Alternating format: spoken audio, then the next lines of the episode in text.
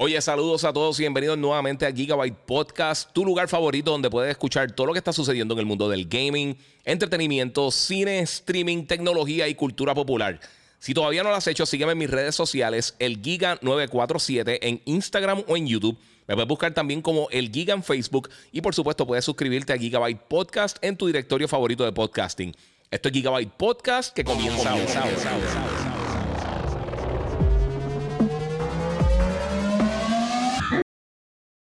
Oye, salud. Me fui ahí, Corillo. Bienvenido, Corillo, nuevamente a otro episodio aquí de Gigabyte Podcast. Oye, mi gente, muchas gracias a todos los que se están conectando. Gracias a todo el mundo que se está metiendo por ahí ahora mismito. Eh, no anuncié, gracias. Mira, está diciendo que está violento el jacket, papi. Esta gente me tiene pelado. Pero sí, gracias. Eh, mira, por donde nos lee, eh, donde más fácil se me hace eh, leerlo a todos ustedes, para los que están en Instagram específicamente, Pase por mi canal de YouTube, el Giga947, y ahí pueden ver todo el contenido, pueden ver los visuales que tengo, de los trailers y todas las cosas. Ahí pueden interactuar con todo el mundo, eh, también en Facebook como el Giga. Eh, los que están en las otras redes sociales también pueden ver obviamente el Giga947, sea en Twitter, Twitch, eh, Facebook, YouTube, Instagram. El Giga, el único que es diferente, todo lo demás el Giga947, pasen por acá. en Instagram se hace un poquito más complicado leerle los comentarios. Saluda a Jafet. Este viernes vamos a estar en Devan Busters en Plaza de América ya eh, que ya, ya tiene un evento ahí de, de, Mario Kart. Vamos a estar paseando por ahí. Me gusta el jacket, papi. Sí, mira. Este jacket está durísimo. No, no, es porque es mío, disculpen, pero está durísimo, durísimo. Eh, mi gente, muchas gracias. Obviamente, quiero darle gracias también a la gente de Monster Energy que siempre está apoyando mi contenido. Y obviamente, eh, soy brand ambassador de la compañía, así que muchas gracias a la gente de Monster. Oye, tenemos muchas cosas que voy a estar hablando en el podcast de hoy. obviamente, vamos a darle share. mira, el tiro, el, tiro, de cámara con los cascos está en la madre. Eso es lo que le, lo que le quería decir. Eh, yo un par, de días que no podía hacer el podcast, pero porque estaba haciendo esto.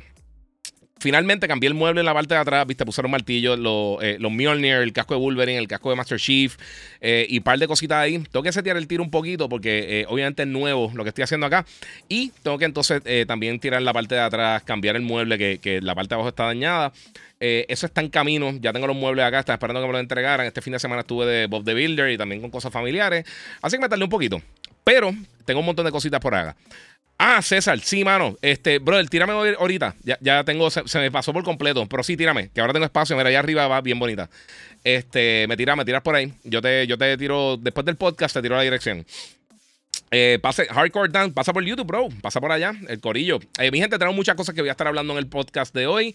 Eh, voy a estar hablando de Obviamente de Doños and Dragons, que ya puedo hablar y puedo tirar mi review. Tuve la oportunidad de ver la semana pasada y los que vieron el show el sábado en, Yo Soy un Gamer por Telemundo, pues vieron que entrevisté a Michelle Rodríguez. Es súper cool, de verdad, fue bien nice conmigo. Y pues, mano, está bien cool. Tenemos un montón de cosas que voy a estar hablando además de eso. Hay un montón de problemas con E3 ahora mismo, se lo voy a discutir también a fondo. Los que vieron, tiré un post hoy de eso. Voy a estar hablando de todos los tropezones legales que ha dado Microsoft, PlayStation y todo el mundo entre medio. Eh, también los adelantos que ha dado Microsoft en cuanto a, terminar la transacción de Activision Blizzard. en algunos territorios, específicamente Japón, y también una mini barrera que brincaron también eh, con el CMA. Eh, vamos a estar hablando de los 10 minutos de Zelda que se demostraron ayer. Y un par de cosas más, par de cositas más. Y obviamente voy a estar contestando sus preguntas. Así que denle share. Eh, denle like, que muchas veces eh, eh, no le dan like. Eh, yo sé que se le olvida, están pompeados, están vacilando ahí conmigo. pero pueden hacer también por acá, por, por, este, por Instagram, por Facebook, YouTube. Y por supuesto, también si están en YouTube, puedes donar en el super chat. O sea que podemos meterle por ahí, mi gente. Hay un montón de cosas que quiero comenzar a hablarle. una de ellas. también que quiero empezar a cubrir, ya se está conectando varias personas, pero quiero darle un brequecito a eso. Esto no tengo. Muchas gracias a Víctor Aquino que donó eh, 1.99 en el super chat. Muchas gracias, mano. Dice F por E3. Eh, qué pena viendo lo grande que era antes. Sí, voy a estar hablando ya mismito de E3 porque yo tengo muchas cosas que quiero decir de eso. Saludos a Joa87 eh, que se está conectando en, en, Twitch. Eh, gracias a todo el corillo. Lo que está por acá, Caribbean Solar Cleaning. ahí me toca limpiar las placas. Así que, que tírame por ahí por DM a ver si podemos cuadrar para, para ver cuándo puedo hacer eso. Eh. Eric Cardona dice: Giga, saludos. Ese cuarto de Gaming Collector está brutal. Muchas gracias, muchas gracias. Mucho trabajo, mucha, eh, mucho eh, revoluz para limpiar, pero sí, estoy bien contento con eso. Vamos a abrir un poquito más el tiro. Espérate. Ah, para que puedan ver bien. Bueno. Ahí se el aire, pero está bien. Estamos ahí, Corillo. Eh, dímelo, Giga. Todo el mundo está conectando por acá. Vamos a darle share, Corillo, para empezar con el tema fuerte y las cositas que están pasando. Este.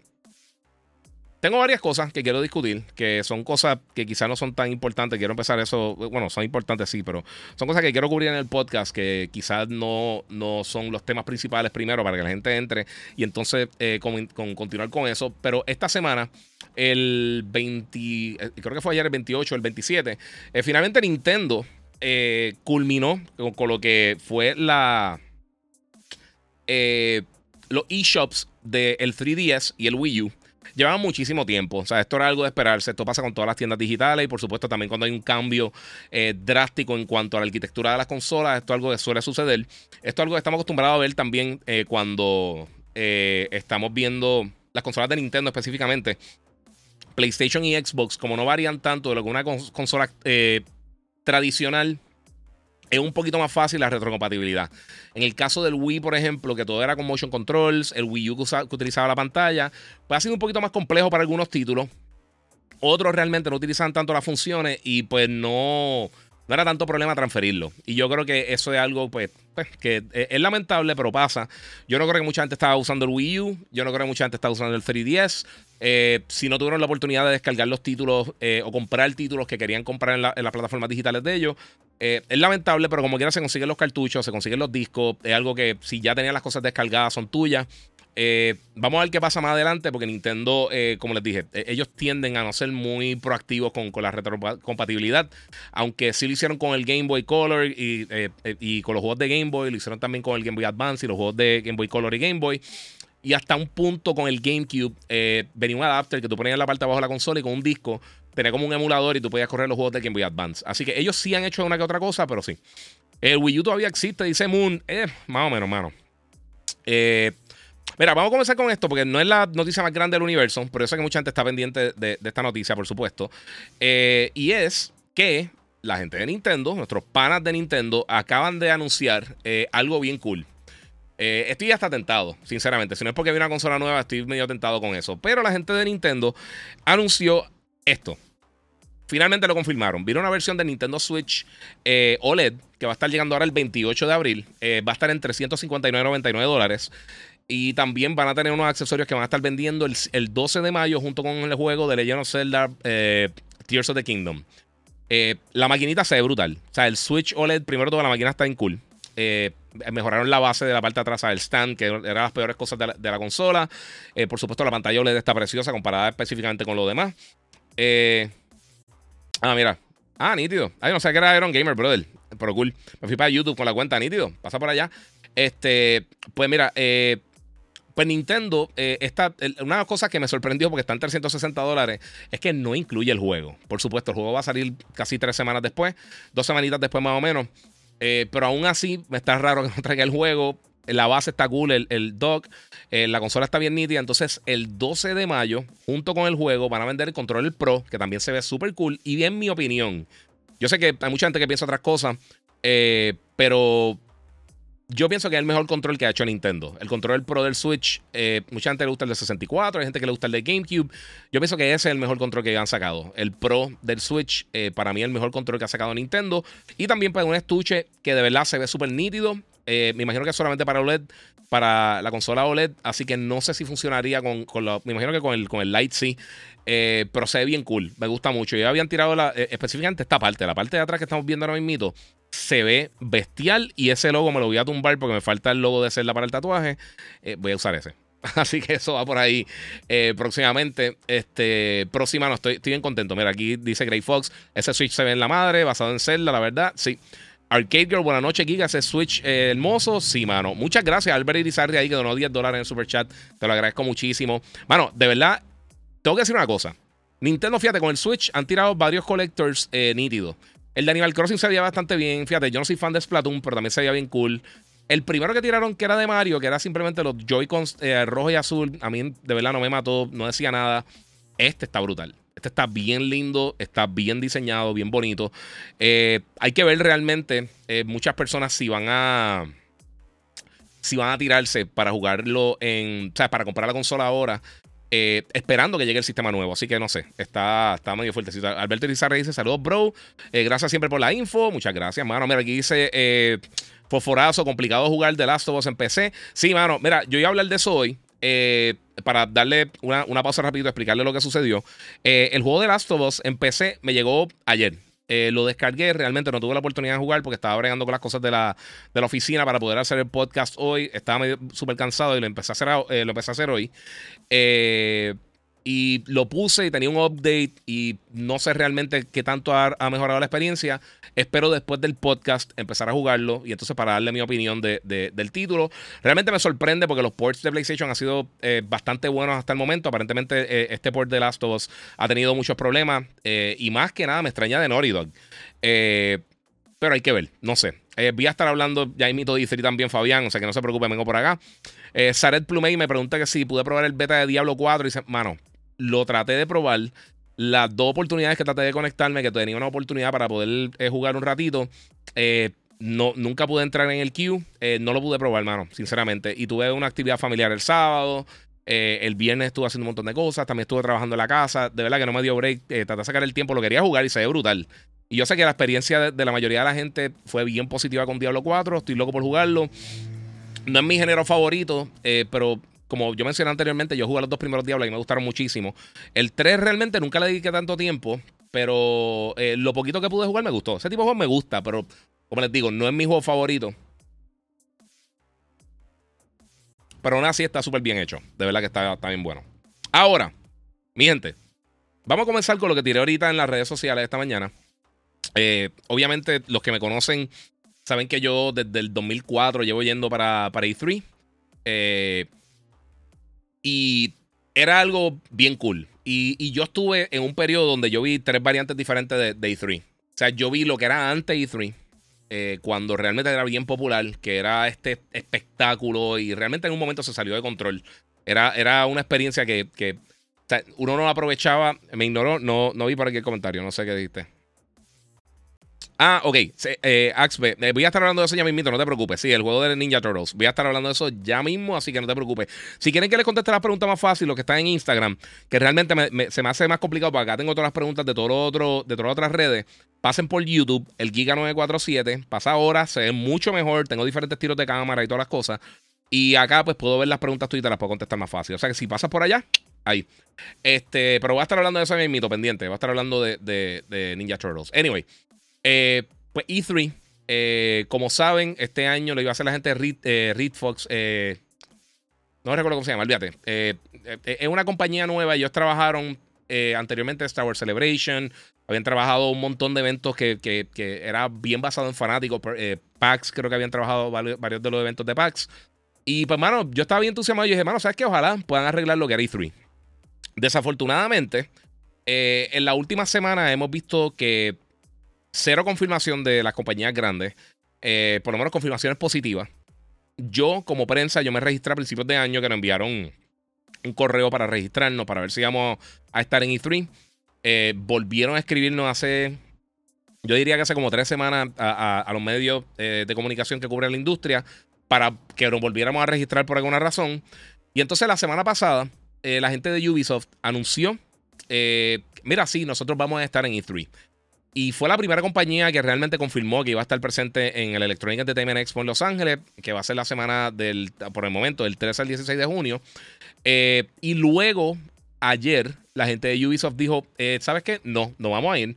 Lo que vamos a estar haciendo el 12 de junio, ellos van a estar haciendo un Ubisoft Forward, hablando de sus títulos, de todos los juegos que van a estar tirando en el próximo año, los Assassin's Creed, los Rainbow Six, o Ghost Recon, lo que sea.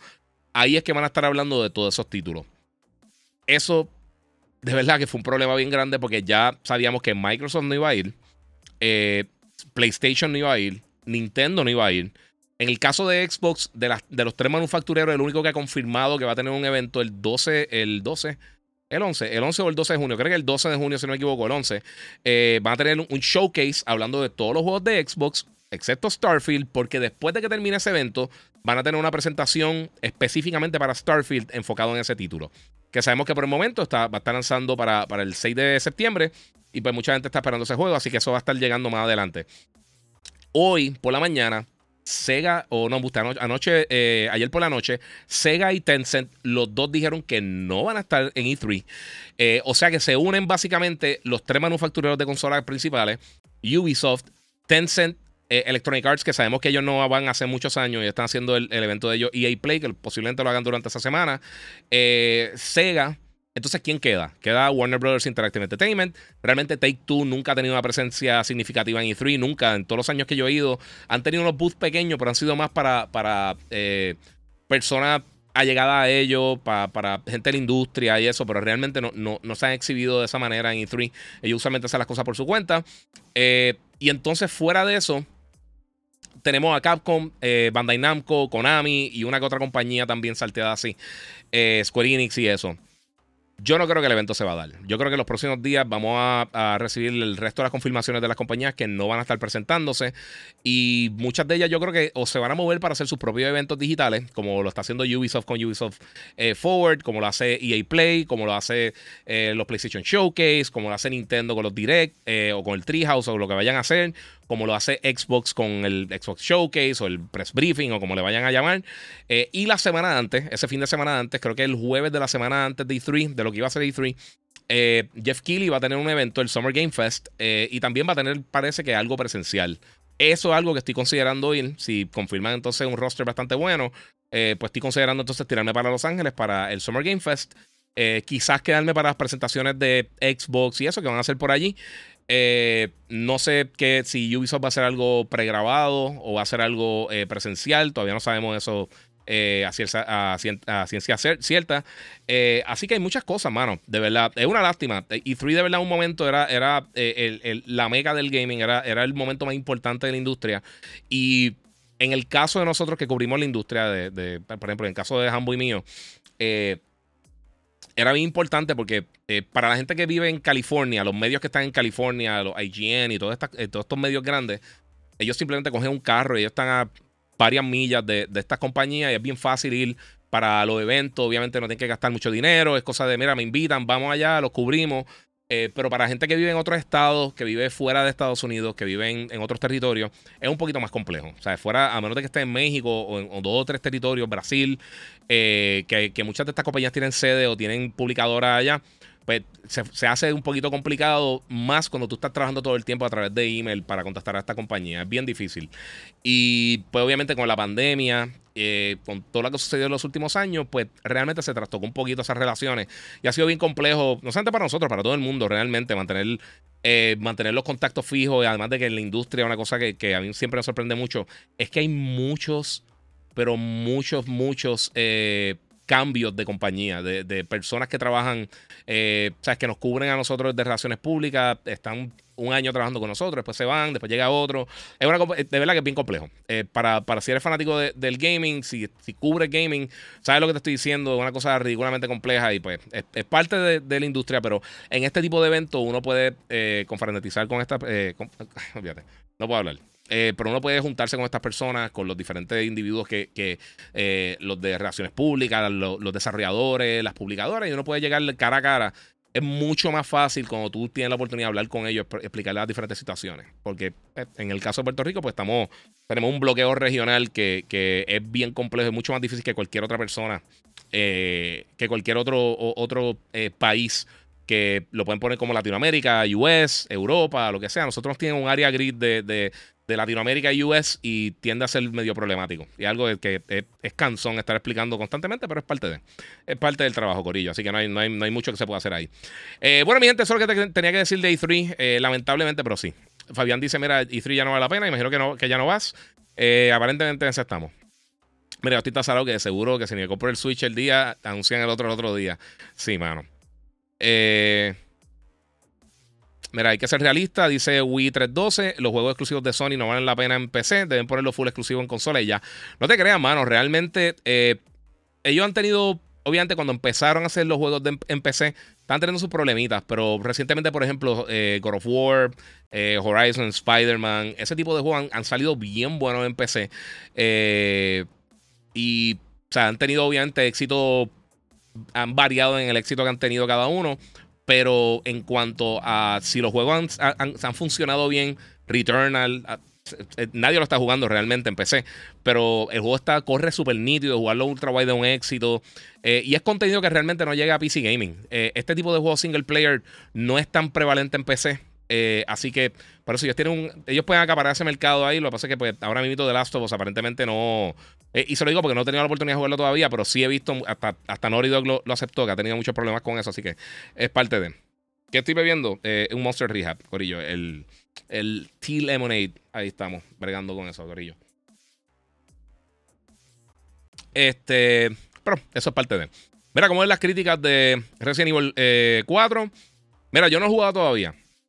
Eh, Capcom quedó que le iban a enviar, le estaban bregando más o menos con, todos los diferentes medios. yo jugué el demo. yo siempre he dicho, Resident Evil 4 no es mi favorita. Me gusta Code Veronica me gusta más. Me gustan los primeros tres, Code Veronica, y me gusta el 7 y el 8. Esos son los juegos que más me gusta de Resident Evil. El 4 está bestial, pero a mí me tiende a gustar un poquito más los Resident Evil, los tradicionales, eh, que son más tipo horror, más, más suspenso. Eh, con Resident Evil 4 empezaron a tirar el, rumbo de, acción. El 5 y el 6 están, son juegos entretenidos, pero para mí no se sienten como juegos de Resident Evil. No sé si ustedes me entienden. Eh, y realmente yo no veo mucho las críticas de, de, otro, de otros medios. Eso, para los que hacen reseña o cubren la industria, eh, yo no pienso que, que, Eso yo creo que daña la, opinión de uno. Sea como sea, por más objetivo que uno trate de hacer, si está viendo eso es un problema. Eh, mira, ok, vamos por acá. Creo que no olvidado que esta vez hizo el port. Eh, que fue eh, creo que fue un estudio aparte, responsable del port, no me acuerdo el nombre. Sí, eh, yo vi eso de lo del port, pero ellos también tenían, ellos, ellos tienen que estar pendientes de eso. Eso, no, sea como sea, Naughty Dog tenía que estar pendiente. o sea, eso no, no se puede tapar el cielo con la mano. muchas gracias a José Nieves, que donó 5 en el super chat. Muchas gracias, mano. mira, eso así, el spot de los gamers número uno, dice Big Brother, el canal de Giga. Muchas gracias, papi, muchas gracias. Eh, saludos, Giga. ¿Viste, buenas noches, viste John Wick 4, Dungeons and Dragons. Vi Dungeons and Dragons, voy a estar hablando de eso ahora. Eh, no, he visto, no he visto John Wick, mano, estoy loco por verla. A mí me encanta John Wick. Esas películas están durísimas. Pero no es fácil no irte live en Instagram. Eh, siempre lo, lo, envía a YouTube. Sí, pero es que recuérdate, en Instagram es la plataforma donde, donde más seguidores tengo. Mucha gente se conecta, entonces lo envío para acá. No les llega la alerta ya. entonces, pues, hago eso. Y también contesto preguntas por acá. Lo que pasa es que es más complicado contestar aquí que. Porque el scroll es bien pequeño y eh, parte de Corillo, no sé. No sé, lo hago porque me gusta. Y es fácil, lo tiro ahí ya y pues ellos están escuchando, o sea, lo, escuchan con este mismo audio que ustedes están escuchando.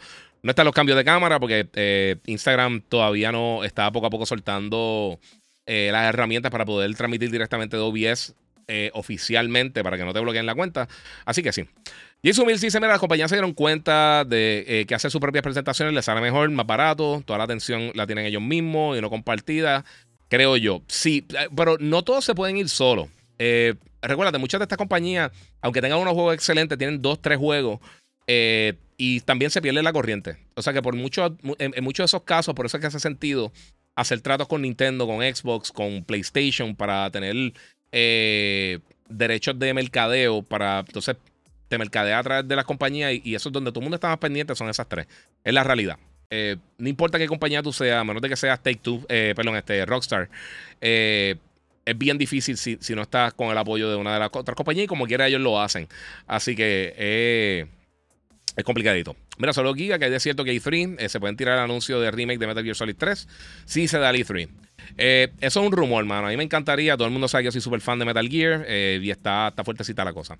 ¿Te imaginas GTA 6 trailer en E3? Lo dudo. Aunque pasara, no, creo que pasaría. Yo creo que ellos tirarían algo aparte. Ellos lo tiran en las redes de ellos y ya. el E3 va a estar más vacío. Los premios. ok, no vale eso. El E3 está muerto, Corillo. No revive ni el médico. Ajá.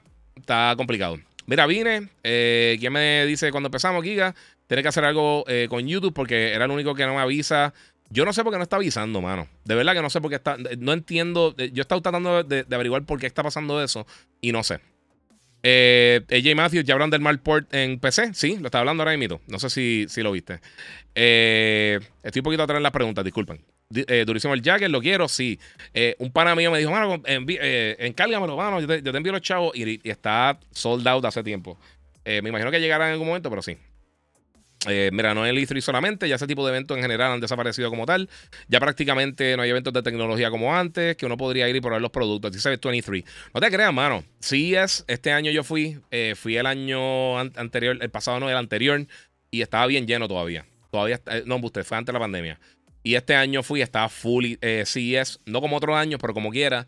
y eventos como Tokyo Game Show, Paris Game Week y Gamescom todavía tienen, tienen eh, se llenan bien brutal. Eh, son, son, necesarios hasta un punto, como les mencioné. Eh, ese face to face es bien importante. otra de las cosas que tengo por acá, mira, el daño que Sony dejó de E3 empezó en descenso del evento.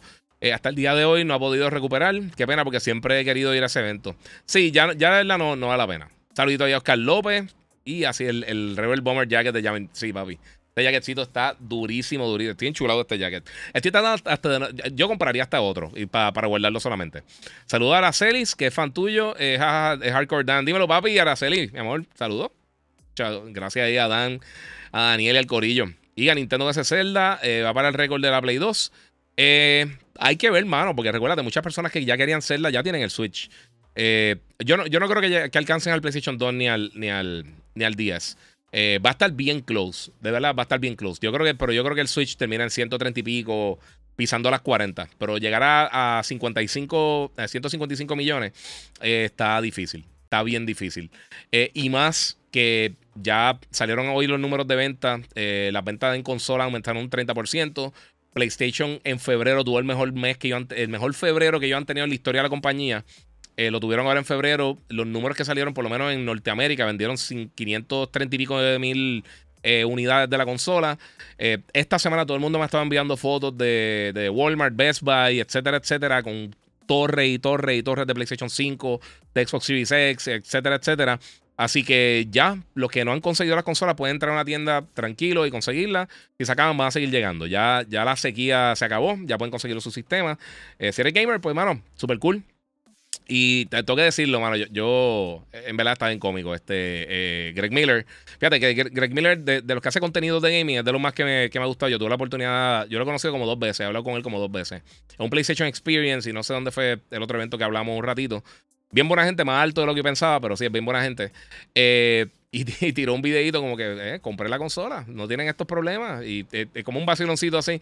Y se lo envié a, se lo envié a estaba muriendo la risa con eso. Mira, entiendo que Sony tiene el marketing con Rockstar. Eso no me sorprendería que tirara un trailer de GTA, eh, sea en un PlayStation Showcase. Eso podría, podría ser una, posibilidad. O en los Game Awards, que hemos visto cómo ha crecido una asquerosidad en, en, audiencia. Ha sido bien, se ha puesto bien fuerte eso en audiencia. Este, Giga, transmitir en vivo desde PlayStation, desde PlayStation funciona bien. Sí, sí, funciona bien. Puse la camarita y eso. No es la mejor opción del mundo pero tú puedes transmitir directo desde PlayStation o del Xbox y funciona, es decente. Hay gente que lo usa así y, tienen buenos resultados. En verdad, obviamente, eh, mientras mejor cámara y mejor audio, mejor. Y tú le puedes conectar un, micrófono USB como, como un Wave o un Yeti o cualquier otra cosa para tener mejor calidad de audio, que yo creo que es lo más importante en cuanto al voice chat. Eh, pero sí, mano, sí, es, una opción. Ahora, si consigues un, capture card, un eh, estante de Avex o del gato o lo que sea, pues es mejor opción hacerlo a través de la computadora, por supuesto. Puedes editar y puedes tener tus elementos, puedes estar desde la computadora, etcétera, pero funciona bien. O sea, si quieres empezar a hacerlo, incluso lo puedes hacer privado. Eh, cuando vayas a subir un video, por ejemplo, a YouTube, para darte un ejemplo, en Play o en Xbox, eh, puedes ponerlo privado y entonces hacer un test para, para, que tú veas más o menos cómo se ve, si tienes la cámara, todas esas cosas. Y funciona bien. Al parecer será el último y 3 Vamos a ver, hermano. sí, mira, ese jacket eh, se puede usar hasta para casarse. gracias, gracias, sí. Eh, mira, Alberto Rivera dice saludos, va para Comic Con. Eh, entiendo, sí, el plan es que voy a estar ahí sábado. Si cambia eso por alguna razón, porque voy a estar, voy a estar de viaje hasta el Viernes Santo de, trabajo. Entonces, cuando regresa, cuando regrese, pues entonces estaría yendo a Comic Con el sábado. Ese es el plan hasta el momento. Sí, hay una posibilidad todavía que entonces sea domingo, si no sea sábado, pero por el momento estamos así. Eh, mira, Fernando Encarnación dice que siempre Twitch eh, anuncia cuando te va live. Sí, mano, lo sé. De verdad, yo no he dado cariño a Twitch, tengo que ser sincero, pero puede entrar aquí y le puedo contestar su pregunta porque me llegan todas las preguntas de usted por acá.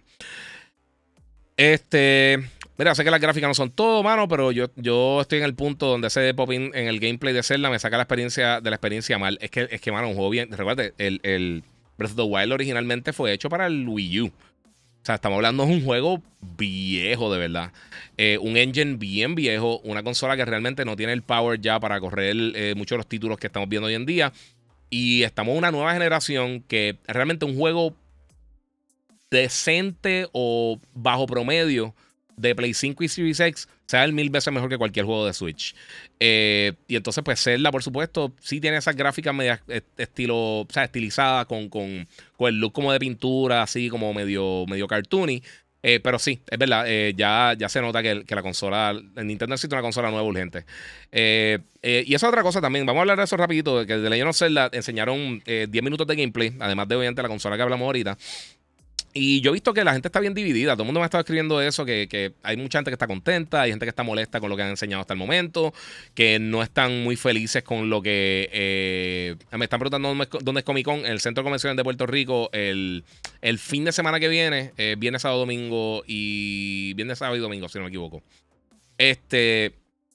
Y, mano, tiene unas cosas bien. Ahora tú puedes, por ejemplo, esta imagen, eh, tú puedes juntar los troncos y hacer como una, como una balsa y puedes crear tus vehículos y tiene un montón de, funciones que suenan bien creativas, suenan bien nítidas. Oye, no es que es el primer juego que hace estas cosas, pero dentro del juego de Zelda eh, está súper cool. Usualmente Nintendo tiende a hacer las cosas bastante bien en cuanto a, los diferentes títulos. Yo le menciono muchísimo. Eh, Breath of the Wild no es de mis top 10 de los juegos. bueno, sí, están los top 10 lo más seguro. Pero los juegos 3D de Zelda no es de mis favoritos. A mí me gusta más Wind Waker, me gusta más Twilight Princess, Ocarina, Mayora. Eh, Skyward Sword no, pero más o menos por esa línea lo tengo por ahí.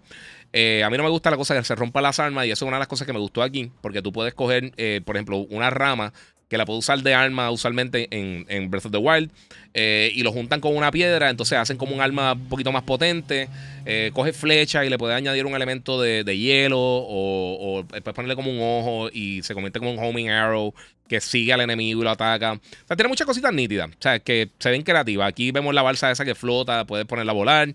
Eh, a mí las cosas que, que se canse cuando está escalando, eso me saca por el techo, me desespera bien brutal, pero una de las cosas bien cool que, hicieron es que ahora, eh, cuando estás, por ejemplo, en una cueva y tiene un techo o una, estructura, eh, la mayoría de los techos parece que va a tener como un elemento que tú puedes traspasar el techo y sería en la parte de arriba del edificio. Eso claramente es que a la gente le está molestando estar escalando 20 minutos. Eh, aquí lo vemos en la imagen, todo eso verde, básicamente el link como que traspasa el techo del área donde está y cae en la parte de arriba. Eso para mí está súper cool. También las islas flotantes están súper nítidas. lo quiero jugar, por supuesto. Yo pienso que va a estar súper cool. no sé. Este. Denis Duarte dice: Mira, un jacket así de la corporación Cápsula estaría genial. Yo vi uno hace tiempo, pero la página no era muy confiable, o por lo menos no, pensé que era una página muy confiable, y me aguanté un poquito. Eh, pero sí, mano. Eh, eh, Tears of the Kingdom se ve súper cool. 12 de mayo, hacer el primer juego first party en lanzar en 69.99, por lo menos para, para el Switch. Porque Nintendo antes tiraba los juegos mucho más caros. La gente se olvida de eso. No solamente Nintendo, o sea, toda la industria tirar los juegos antes mucho más caros. Y se ve súper cool. el 12 de mayo, comenten por ahí si ustedes lo van a estar jugando, si tienen Switch, si lo quieren jugar, si no les interesa, me gustaría saber su opinión. Ese patente del control de Xbox, si lo hace, se vería brutal, dice Jonathan Rich. Sí, mira, esto no, no puse la imagen porque una imagen de patente está súper aburrida. Eso salió después, ya había preparado el podcast y no lo quería hacer. Este, pero Microsoft aparentemente sale un patente que ellos están mostrando eh, un control que potencialmente podría tener una pantallita, como si fuera el touchpad, eh, como el de PlayStation o algo así, pero tipo pantalla, eh, donde podría interactuar con redes sociales, podrías poner ahí tipo macro, diferentes funciones en la pantalla. Este, y suena cool. de eso de un patente a que sea algo real que vamos a estar viendo más adelante, es una historia totalmente diferente. So, vamos a ver qué pasa. Ojalá. Eh, porque se ve cool, se, ve interesante. Y también tiraron dos colores eh, para los controles eh, Elite de Xbox. para la versión light, la que no te trae todos los accesorios y todas las cosas, rojo y azul, que se ven bien bonitos los dos, unos, colores bien lindos. Microsoft siempre ha sido bien bueno con eso, de verdad. Los, los, controles de ellos siempre han estado bien cool. El, para mí, Sigo diciéndolo, el, el, el control, en mi opinión, pro más bonito de los oficiales, el más brutal que se ve, para mí es el de Halo. El de Halo está impresionante, está bien, bien, bien lindo.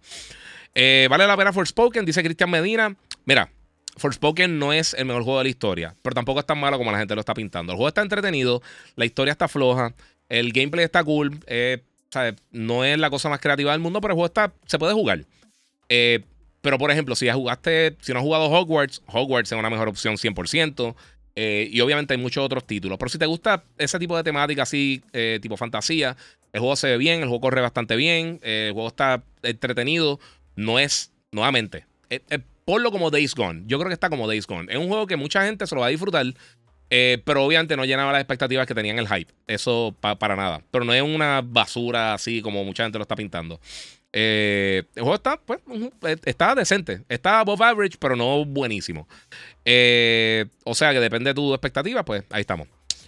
Este, J. Roman dice Xbox le da 10 años a Sony, que, estaban hablando de cuántos años necesita Sony para sacar. El, sí, eso yo le iba a estar hablando también, lo tenía por acá. Yo creo que lo comenté en el último podcast. Y voy a estar entrando en eso ya mismo, pero no quiero entrar en todo, esa, todo ese reguero todavía. Quiero cubrir un par de cosas. Eh, porque eso es la, longa. Eso se queda a ser la, conversación de, de, las conversaciones. Este. Vamos a ver qué más tengo por acá, Corillo.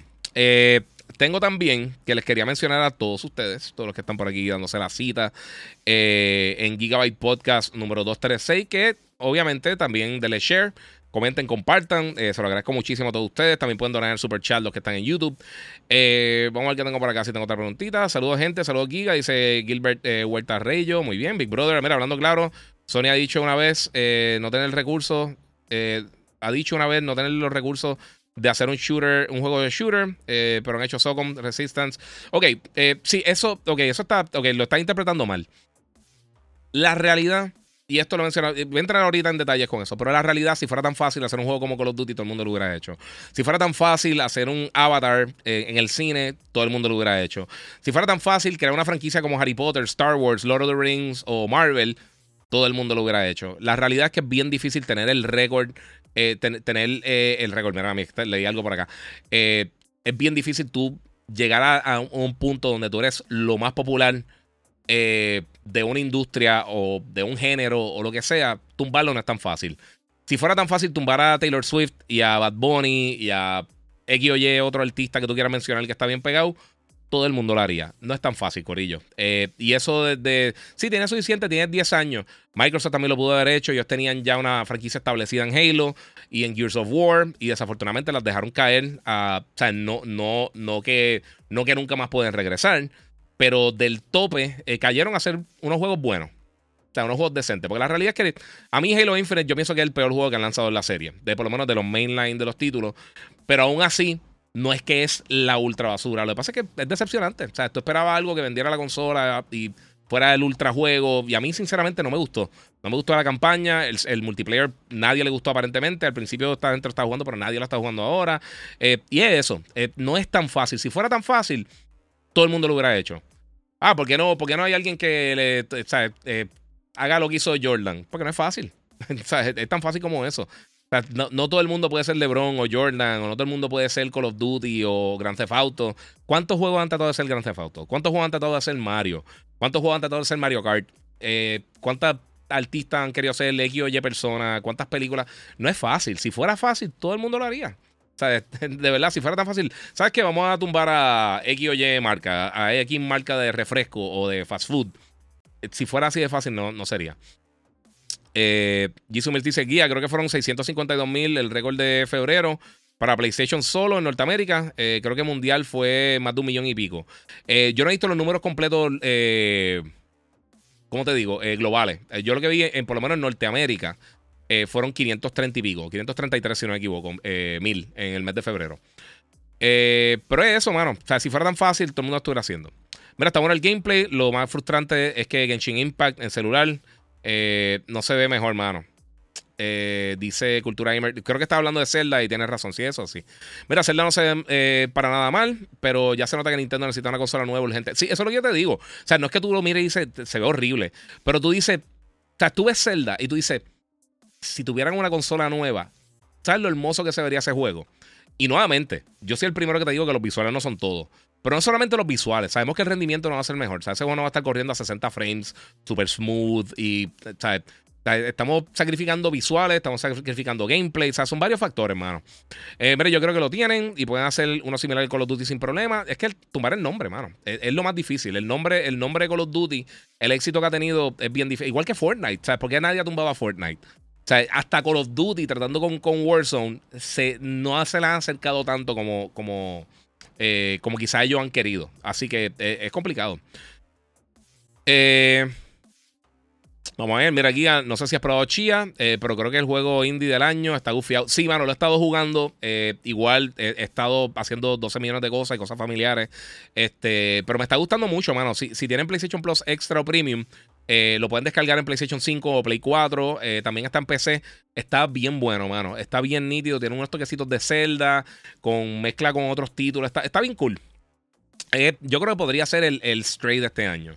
O el o el Ken Bridge Spears de este año, ¿me entiendes? O el, o el Ori and the Blind Forest. Tiene el, tiene potencial de ser un, título así. Que de por sí, si tienes un Xbox, juégate Sifu. Sifu está bien cool, está súper nítido. Ya está disponible para, para, Xbox. Si lo tienen en las otras plataformas, también tiraron el upgrade gratuito eh, que tiene contenido adicional. Así que lo pueden eh, disfrutar por ahí. Está bien bueno, ¿verdad? Está bien nítido. Eh, otro es, obviamente, Hi-Fi Rush. Hay que ver cómo, cómo, la gente se recuerda a ese juego ya a finales de año. Que eso es un problema que a veces tienen los títulos cuando lanzan en la primera mitad de, un, año. Que más adelante, si, no tuviste un impacto gigantesco, es difícil entonces retomar y que la gente se acuerde. Mira, yo quiero ver cómo la gente crea cosas de todo el mundo abierto. El mundo, el mundo de Breath of the Wild es el más interactivo. Y este se ve que va más allá. Bueno, ¿sabes lo que pasa? y este es mi problema con Breath of the Wild. el juego está brutal nuevamente, no jamás, o sea, yo no estoy tirando de Zelda. Zelda, Zelda, juegos hechos por Nintendo realmente no tienen ninguno malo, malo. Bueno, tú puedes decir Skyward Sword por meterle los controles ahí a, la fuerza, los controles de movimiento, pues no es el mejor juego de Zelda, pero aún así, eh, el juego es, bueno. Este, y obviamente hicieron unos juegos de 3DO que son de los peores juegos de la historia, pero eso no fue Nintendo. pero en el caso de Breath of the Wild, siento que es que el mundo se siente vacío. Y yo lo he comparado con Horizon. Salieron la misma semana, eh, Breath of the Wild y el primer y Horizon Forbidden, eh, eh, Horizon Zero Dawn. Y yo siempre lo dije, yo dije, mira, mano, si, si tú le quitas todos los visuales y lo dejas en stick figures y tú juegas los dos juegos a la ciega, Horizon es mucho mejor juego en todos los aspectos. El combate es mejor, visualmente mejor. Obviamente, los visuales lo estamos quitando. Pero el combate es mejor, la narrativa es mejor, eh, los controles son mucho mejor. Y aunque tiene dos o tres aspectos que, que, Breath of the Wild es mejor, como que puedes escalar y visitar cualquier sitio, los mundos son vacíos. O sea, tú a veces estás caminando un rato brutal y no hay nada en el mundo. Horizon se siente vivo, igual que Gozo Tsushima, igual que eh, este Valhalla, eh, igual que otros títulos que han salido recientemente Open World que se sienten vivos, se siente que tú estás explorando un área y que cambia y pasan cosas. No se siente que está en el mismo mundo, en la misma área, buscando un... Porque yo lo entiendo, por ejemplo, en, Ocarina, por, por, el tiempo, por, por, las limitaciones que tenía el Nintendo 64, pero eh, ya hoy en día no, o sea, me gustaría ver un poquito más de esas cosas, no sé. Jisoo Mills, eh, Giga, Norido que habló que lo están trabajando es para PS5 y, PC. So, el rumor de Faction saldrá en PS4 es falso. Eh, no necesariamente, porque no, no fue que dijeron que no van a estar trabajando en PS4. Eh, o quizás otro estudio va a estar haciendo el port, que eso es una posibilidad que lo haga para, para acá. No sé. Giga, ¿cuándo saldrá Starfield? 6 eh, de septiembre. Y el 13 de junio, 13, 12, el, justo después de la presentación de E3, o durante esa semana de E3, el showcase de Xbox, en junio, van a tirar una presentación enfocada 100% en Starfield. O sea que ahí es que vamos a estar. Yo imagino que de aquí a allá veamos dos o tres gotitas de eh, concept art y una que otra cosita. Pero ahí es que vamos a ver realmente información concreta de lo que vamos a estar jugando en septiembre. Eh, ojalá no se vuelva a atrasar. Si se atrasa, pues que sea para bueno. O sea, que sea para mejorar el título. Si se atrasa porque por, por otra cosa, pues, pues son otros 20 pesos. Porque en septiembre, eh, el rumor es que Spider-Man viene por ahí. Y Spider-Man de, de, los juegos first party de ellos es eh, el que ha tenido el mejor lanzamiento en la historia de PlayStation. Así que eh, es, eh, está difícil. oye, muchas gracias ahí a Randy Boyd, 20 dólares en el super chat. Muchas gracias, mano. El duro del gaming. Saludos, bro. Dímelo, papi. Oye, cuando te lleguen los cargadores, la basecita de cargar de, de del de PlayStation VR 2, mano, me avisa que eso fue un error, no lo compré. Eh.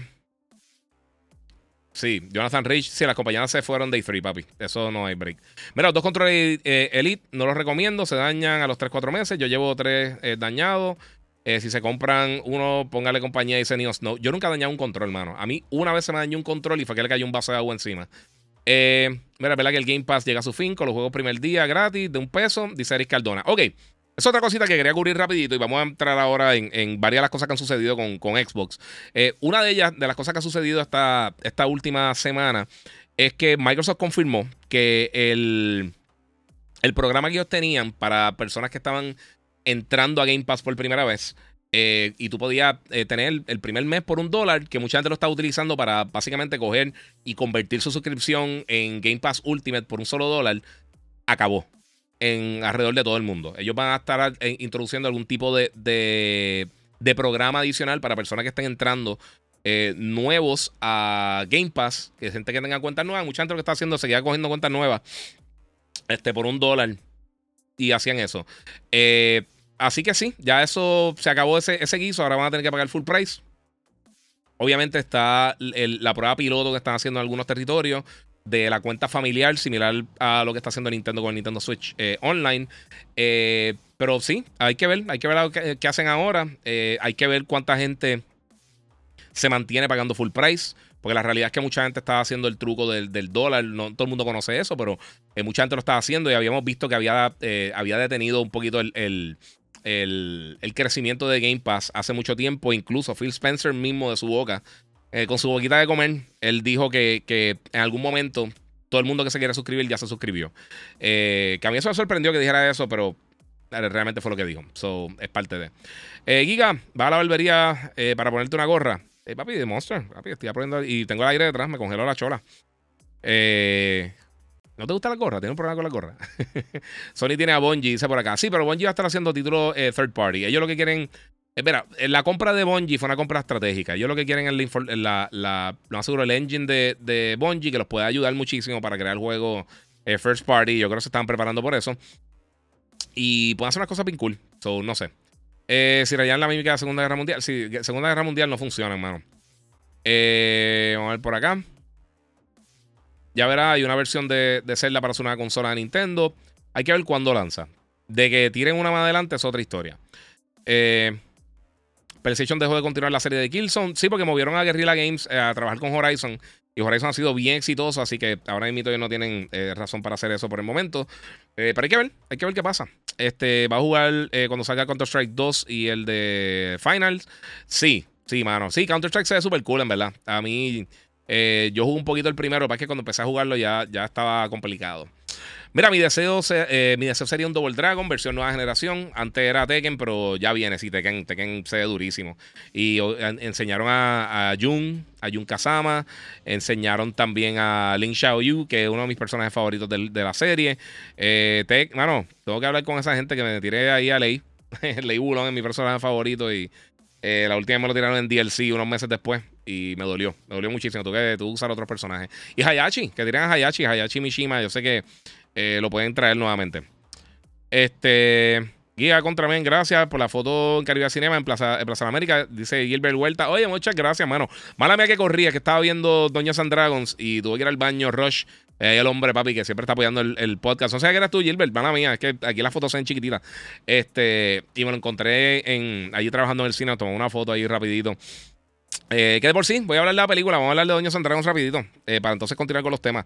mi gente, Dungeons and Dragons, Corillo. Eh, mira, esta pasada semana. Eh, ¿Cómo yo puse esto aquí? Ya, papi, dice aquí un reguero gigante cámara aquí.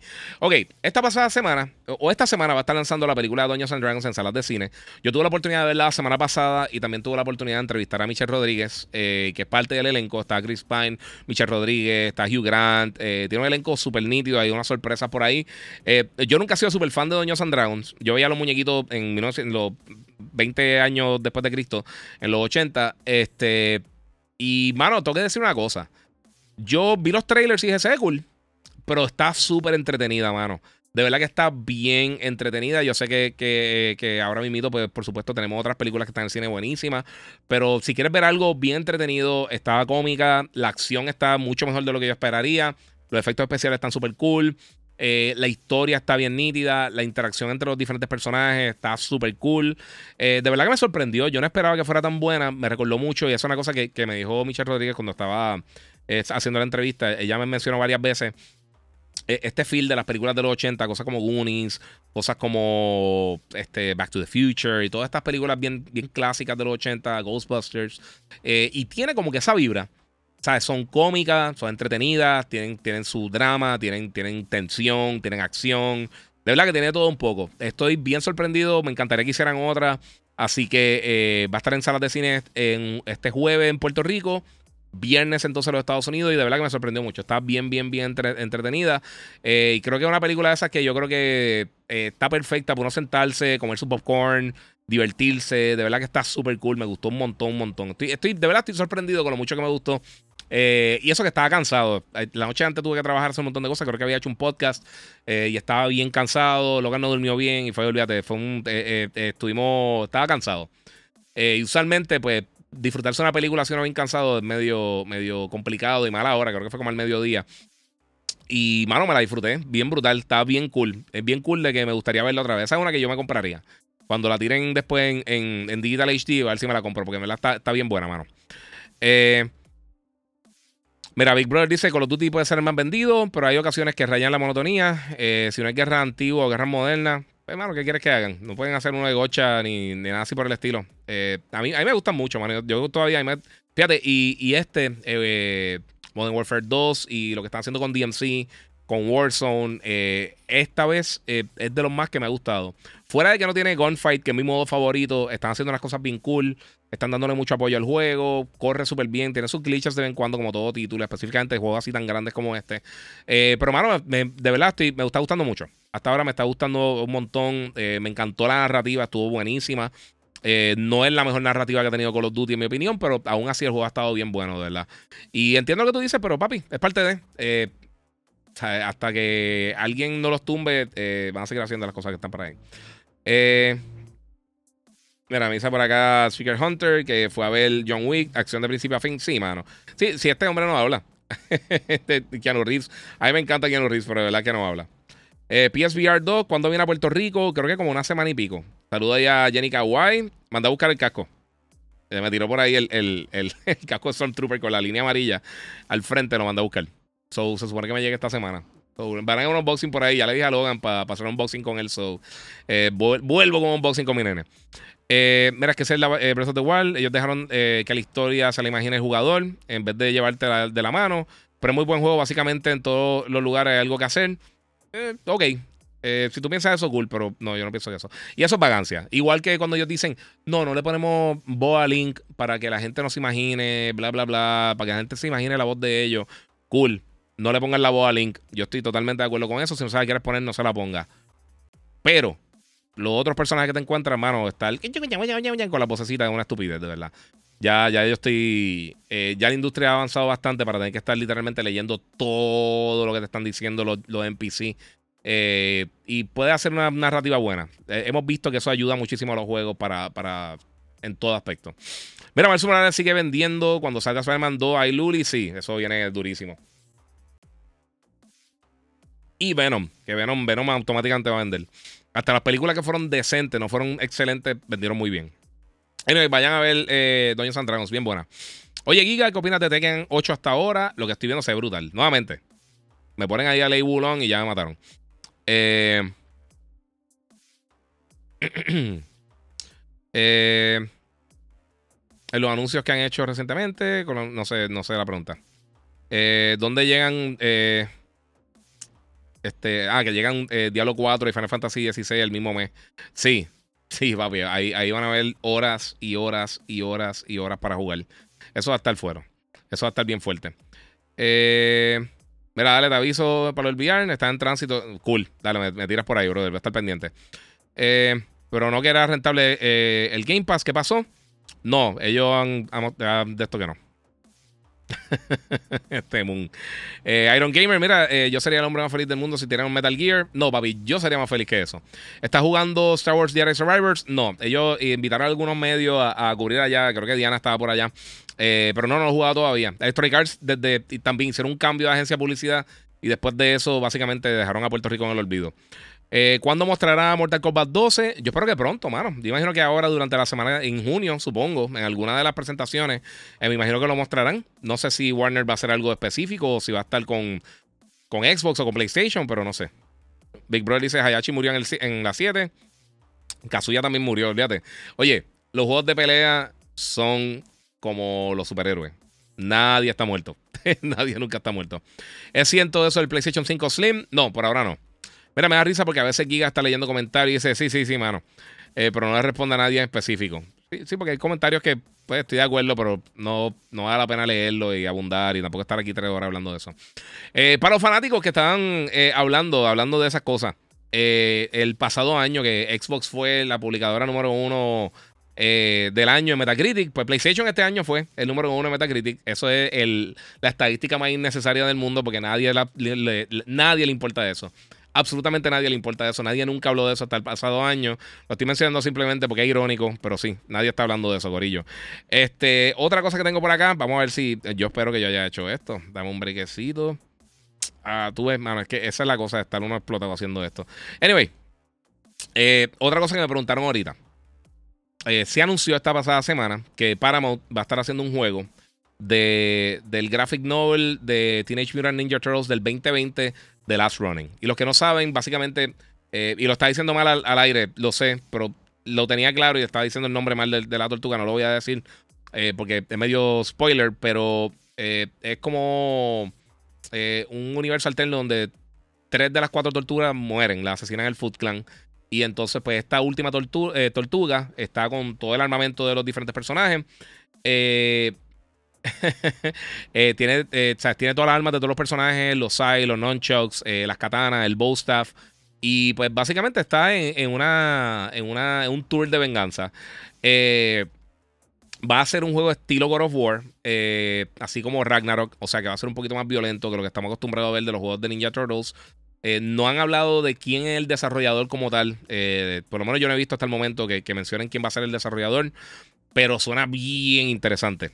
Si estás buscando algo bien cool, un concepto nítido para un juego, Last Running yo creo que es una buena opción. Incluso mandé a buscar la, la novela que no lo había leído. Se supone que me llegue también en estos días. Así que eso va a estar durísimo. Secret Hunter, mira, lo de PS5 debe ser cierto. Lo van a lanzar antes de que salga la Pro. Yo no creo que lance la Pro, mano. La, Pro no hace falta. Eh, todo eso de la Pro es un, viaje. La gente que ha dicho de la Pro no sabe absolutamente lo que están hablando. Que en algún momento pueda que lo hagan. No lo van a hacer ahora. Si ahora es que están eh, remediando los problemas de manufactura, tú no te vas a meter en dos consolas diferentes. Sería estúpido. Para todas las compañías. Para PlayStation, para Xbox, para Nintendo, para quien sea. Eso sería una ridícula. De hacerlo ahora sería una pérdida de tiempo bien brutal. Eh, pero es parte de. Eh, yo estoy pompeado con, eh, por Kazuya. Ese es mi favorito. Que sí, Kazuya está durísimo también. H, estoy loco que llegue, que llegue Tekken. Jisoo mira, yo podría ver a Guerrilla haciendo un shooter en partnership con Bungie exclusivo y como quiera Bungie seguir haciendo juegos multiplataforma. Eso podría ser una posibilidad. Y compartir la tecnología y obviamente el conocimiento que ellos tienen haciendo un live service game. que realmente en cuanto a shooter de primera persona, de los primeros live service que fue exitoso y lo manejaron bastante bien fue Destiny. Eh, así que, y ese es de mis juegos favoritos de todos los tiempos, de verdad. A mí me encanta Destiny. Mira, para tener 54, soy muy joven, yo no tengo 54, loco. Eh, eh no sé por acá. Eh, si quieren copiar de Guardians of the Galaxy, no sé qué es lo que. ¿A dónde llegaste ahí? Perdona, pero perdí la otra cosa. Ah, Gabriel Rodríguez, perdóname. Ahí, ahorita vi la pregunta, man, y se me perdió. Disculpa, Gabriel. ¿Cómo fue que empezaste en el mundo del gaming como profesional? Este, pues mira, yo empecé en el 2004. Eh, yo estudiaba, estudiaba, publicidad, yo estaba trabajando en GameStop y me, un día estaba atendiendo al, editor del periódico El Vocero en Puerto Rico, uno de los editores del, Vocero, y pues, hermano, eh, estuve hablando con él, eh, ya había cogido unas clases de redacción. Le gustó lo que le dije, la conversación que tuvo conmigo, básicamente fue lo mismo que estamos haciendo ustedes ahora en Mito. Los que fueron clientes míos en los GameStop saben que este es mi MO. así es que yo estaba, yo siempre hablaba con los clientes y todas las cosas. Este. Y entonces, pues, me contrató freelance para escribir columnas para el vocero. De ahí empecé a hacer el eh, radio, creo que empecé a hacerlo primero. Me llamó un productor de un show. Empecé a hacer el jugueo de la Mega con Pamela, Pamela Noa y con, y con Abdiel de Overboard, que en paz descanse. Este, y después empecé a hacer televisión en ti, Puerto Rico, hace 14 millones de años, con, con Celis Alvarado y Pili Mortilla y un montón de gente. Y de ahí, pues entonces brinqué al despelote, después brinqué a, a Univision a a SF, hice unas cosas antes en, en TV con, con Guapa, eh, estuve un montón de años escribiendo para el vocero, después escribí con Primera Hora, Nuevo Día, he hecho de todo un poco, pero básicamente entré así, hablando, es lo mismo que hago ahora. Eh, Giga, esta última semana eh, cambió la narrativa de la guerra de consolas, pero la consola que vendió número uno en febrero fue el Play 5. El futuro no lo sabemos, pero hoy en día eh, Play está en la delantera. Bueno, Play está casi 13, 14 millones encima de Xbox ahora mismo. Recuerda, Xbox no reporta números, no sabemos. Eh, Brian de León dice que Listo Protocol vale la pena. Para mí sí. Mucha gente no le gustó. Eh, estaba como que bien dividido, pero a mí sí me gustó. Eh, Wilmark eh, Galarza dice: este, ¿Dónde consigo el volante de, o guía Logitech en Puerto Rico? En todas las tiendas grandes los venden. Si no, hay un montón de compañías que envían desde Walmart, Amazon y todo eso. Puedes comprarlo. Eh, y hasta creo que hasta directamente de Logitech que ellos envían. Creo. Eh, yo había comprado algo con ellos hace mucho tiempo. Pero los de Logitech usualmente se consiguen bastante. Lo que pasa es que no traen tantos modelos. porque los guías están bestiales. Igual que los headsets bien, los headsets bien caros eh, usualmente no se venden tanto porque la gente no gasta tanto dinero en esas cosas. Eh, de por sí. Antes de que, de que se me olvide, eh, ahorita pasen por mi Instagram, el Giga947. Si no lo han hecho, síganme por allá también. Y pueden seguir también en TikTok antes de que lo, de, que lo clausuren, el Giga947. Pero puse un link en mis stories que está en especial nuevamente el, el, el H7, el Inzone H7 que es el headset de, PlayStation, eh, que tiene Bluetooth y un montón de cosas súper nítidas. Que yo estoy usando ahora el mejor headset que yo he tenido para gaming. Está bien bueno. Y lo bajaron, creo que está como en 200 dólares. Eh, vale como 230. No me recuerdo el precio regular, pero bajó bastante. Yo lo conseguí más barato. Yo lo conseguí como en 180 en un especial. Eh, pero el, headset está bestial. Eh, en cuanto a audio, es de lo mejor que se escucha. Puedes conectar el, celular simultáneamente, igual que el, original de Xbox. Está bien bueno, ¿verdad? Si estás buscando un upgrade, para mí es el mejor que yo he escuchado hasta el momento. Está el H9. La única diferencia que, que tiene noise canceling, pero yo pienso que noise canceling es medio overkill para, para, eh, para gameplay. Mira, te pregunto, Giga, en Tears of the Kingdom habrán eliminado lo que se rompa las armas. No, eso lo enseñaron y eso sigue. Pero lo pueden. Eh, lo pueden este, modificar, básicamente. Ahora tú puedes modificar las armas, ponerle, por ejemplo, si tiene una ramita que se rompe, le puedes poner una piedra, fusionarla básicamente, y entonces te ayuda a que sea más resistente, que tenga más damage, eh, etcétera, etcétera. Y a cuando anuncian más o menos eh, de seis juegos nuevos para la misma semana, ¿eso es normal? ¿O qué tal, qué tan real sea? Mm, eso pasa bastante. Es depende cuando. depende, depende del tiempo. Eh, muchos juegos indie para el mes de abril y casi todos para la misma semana. Sí, eso, eso pasa. Usualmente tratan de anunciar muchos juegos indie de cantazo. Lo hace Xbox, lo hace PlayStation. a veces lo hace Nintendo también. Nintendo hace los Indie Showcase. PlayStation también en el blog le dan posicionamiento a, un montón de juegos indie. Xbox también lo hace. Eh, ellos le dan la mano, ellos escogen algunos indies para, para, para, que la gente pueda seguir moviéndose con eh, y tú no sabes, quizás esa, compañía indie eventualmente va a ser el próximo Rockstar, o el próximo Infinity War, o el próximo, qué sé yo, eh, Naughty Dog. hay que darle break a esa gente también. A mí me gusta mucho también eso. Eh, Saludos Giga, agradecido por el mejor programa de los gamers. Muchas gracias, Ramón, papi, te lo agradezco, brother. Mira, nos dices del juego Lords of the Fallen. mano, está cool. pero a mí, como que es como los Warhammer, que son unos juegos bien hechos, están súper cool, tienen su público. A mí personalmente nunca me han capturado. Por alguna razón nunca me han podido capturar, no sé. ¿Qué piensas del Steam Deck? Eh, bueno, está súper cool, pero yo esperaría a un nuevo... Eh, una nueva versión, de verdad. Yo esperaría una nueva versión del, del, Steam Deck más potente, que planchen dos o tres de los pequeñitos problemas que tiene. Pero está súper cool. Yo encuentro que está un poquito caro. Eh, pero yo esperaría un poquito porque Valve definitivamente va a estar tirando otra versión porque ha vendido muy bien. Eh, y entonces esa nueva versión posiblemente tenga algunas mejoras que, mucha gente está pidiendo. Y posiblemente por un precio similar. Así que yo en este periodo ya yo esperaría. Ya si, si pudiste esperar hasta ahora o no la pudiste eh, conseguir, yo esperaría. Yo eventualmente me compraré uno. pero ese son el tipo de hardware que si lo compraste la primera generación, de show. Yo lo hice con el, con el, con el Oculus Quest.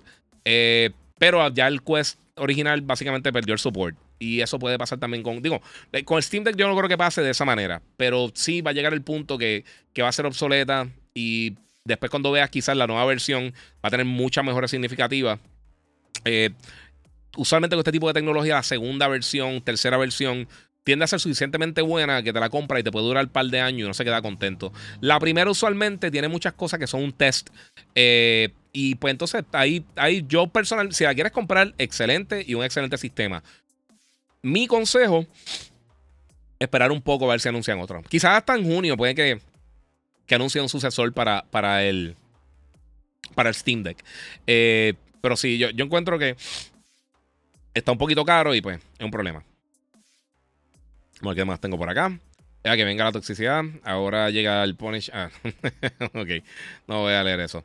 Eh, vamos a ver qué tengo por acá. Mira que el isoprótico vale la pena. O espero que lo bajen. Eh, ya mismo lo bajan. Yo, yo sé si ya lo bajaron. Es más, ahora mismo hay ofertas. Creo que en todos los stores. Por lo menos PlayStation me llegó ahorita un email que, que tienen una oferta bastante grande. Y no sé si entonces lo ven por acá y, eh, y que hay también en Xbox. Y el Xbox eh, también usa la misma estrategia de Nintendo y tiene las consolas en fechas muy diferentes que PlayStation para que no se vea que están compitiendo y se enfoque en su servicio. Eh, bueno, no, realmente las últimas dos consolas de Xbox han lanzado literalmente a una semana, eh, give or take a few days, del PlayStation 4 y el 5. el 360 ya ahí sí lanzó un año antes que el, que el PlayStation 3. Eh, pero usualmente, y obviamente, y el, Xbox original lanzó. Eh, PlayStation 2 lanzó en el 2000, el Xbox lanzó en el 2001, lanzó la misma semana, el mismo fin de semana que el, que el GameCube. Eh, el 360 lanzó la misma. Lanzó solo. que de verdad fue un palo porque tuvo Call of Duty 2. Que fue el mejor juego que tuvo para el lanzamiento. Porque Perfect Dark fue una basura.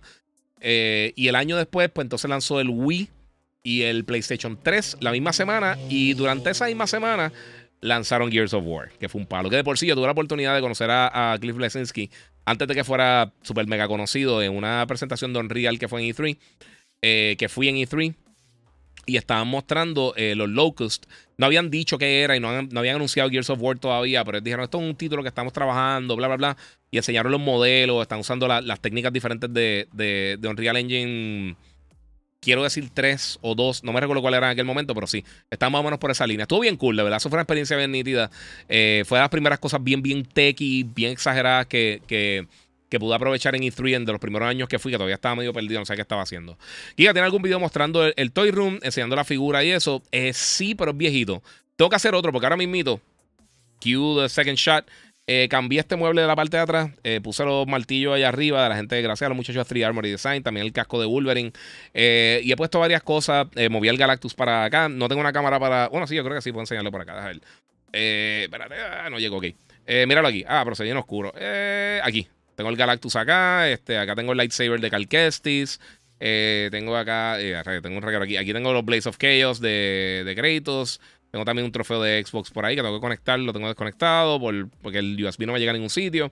Eh, acá también, espérate, ¿dónde estamos? Ya papi, estoy hecho un desastre con esto, disculpen.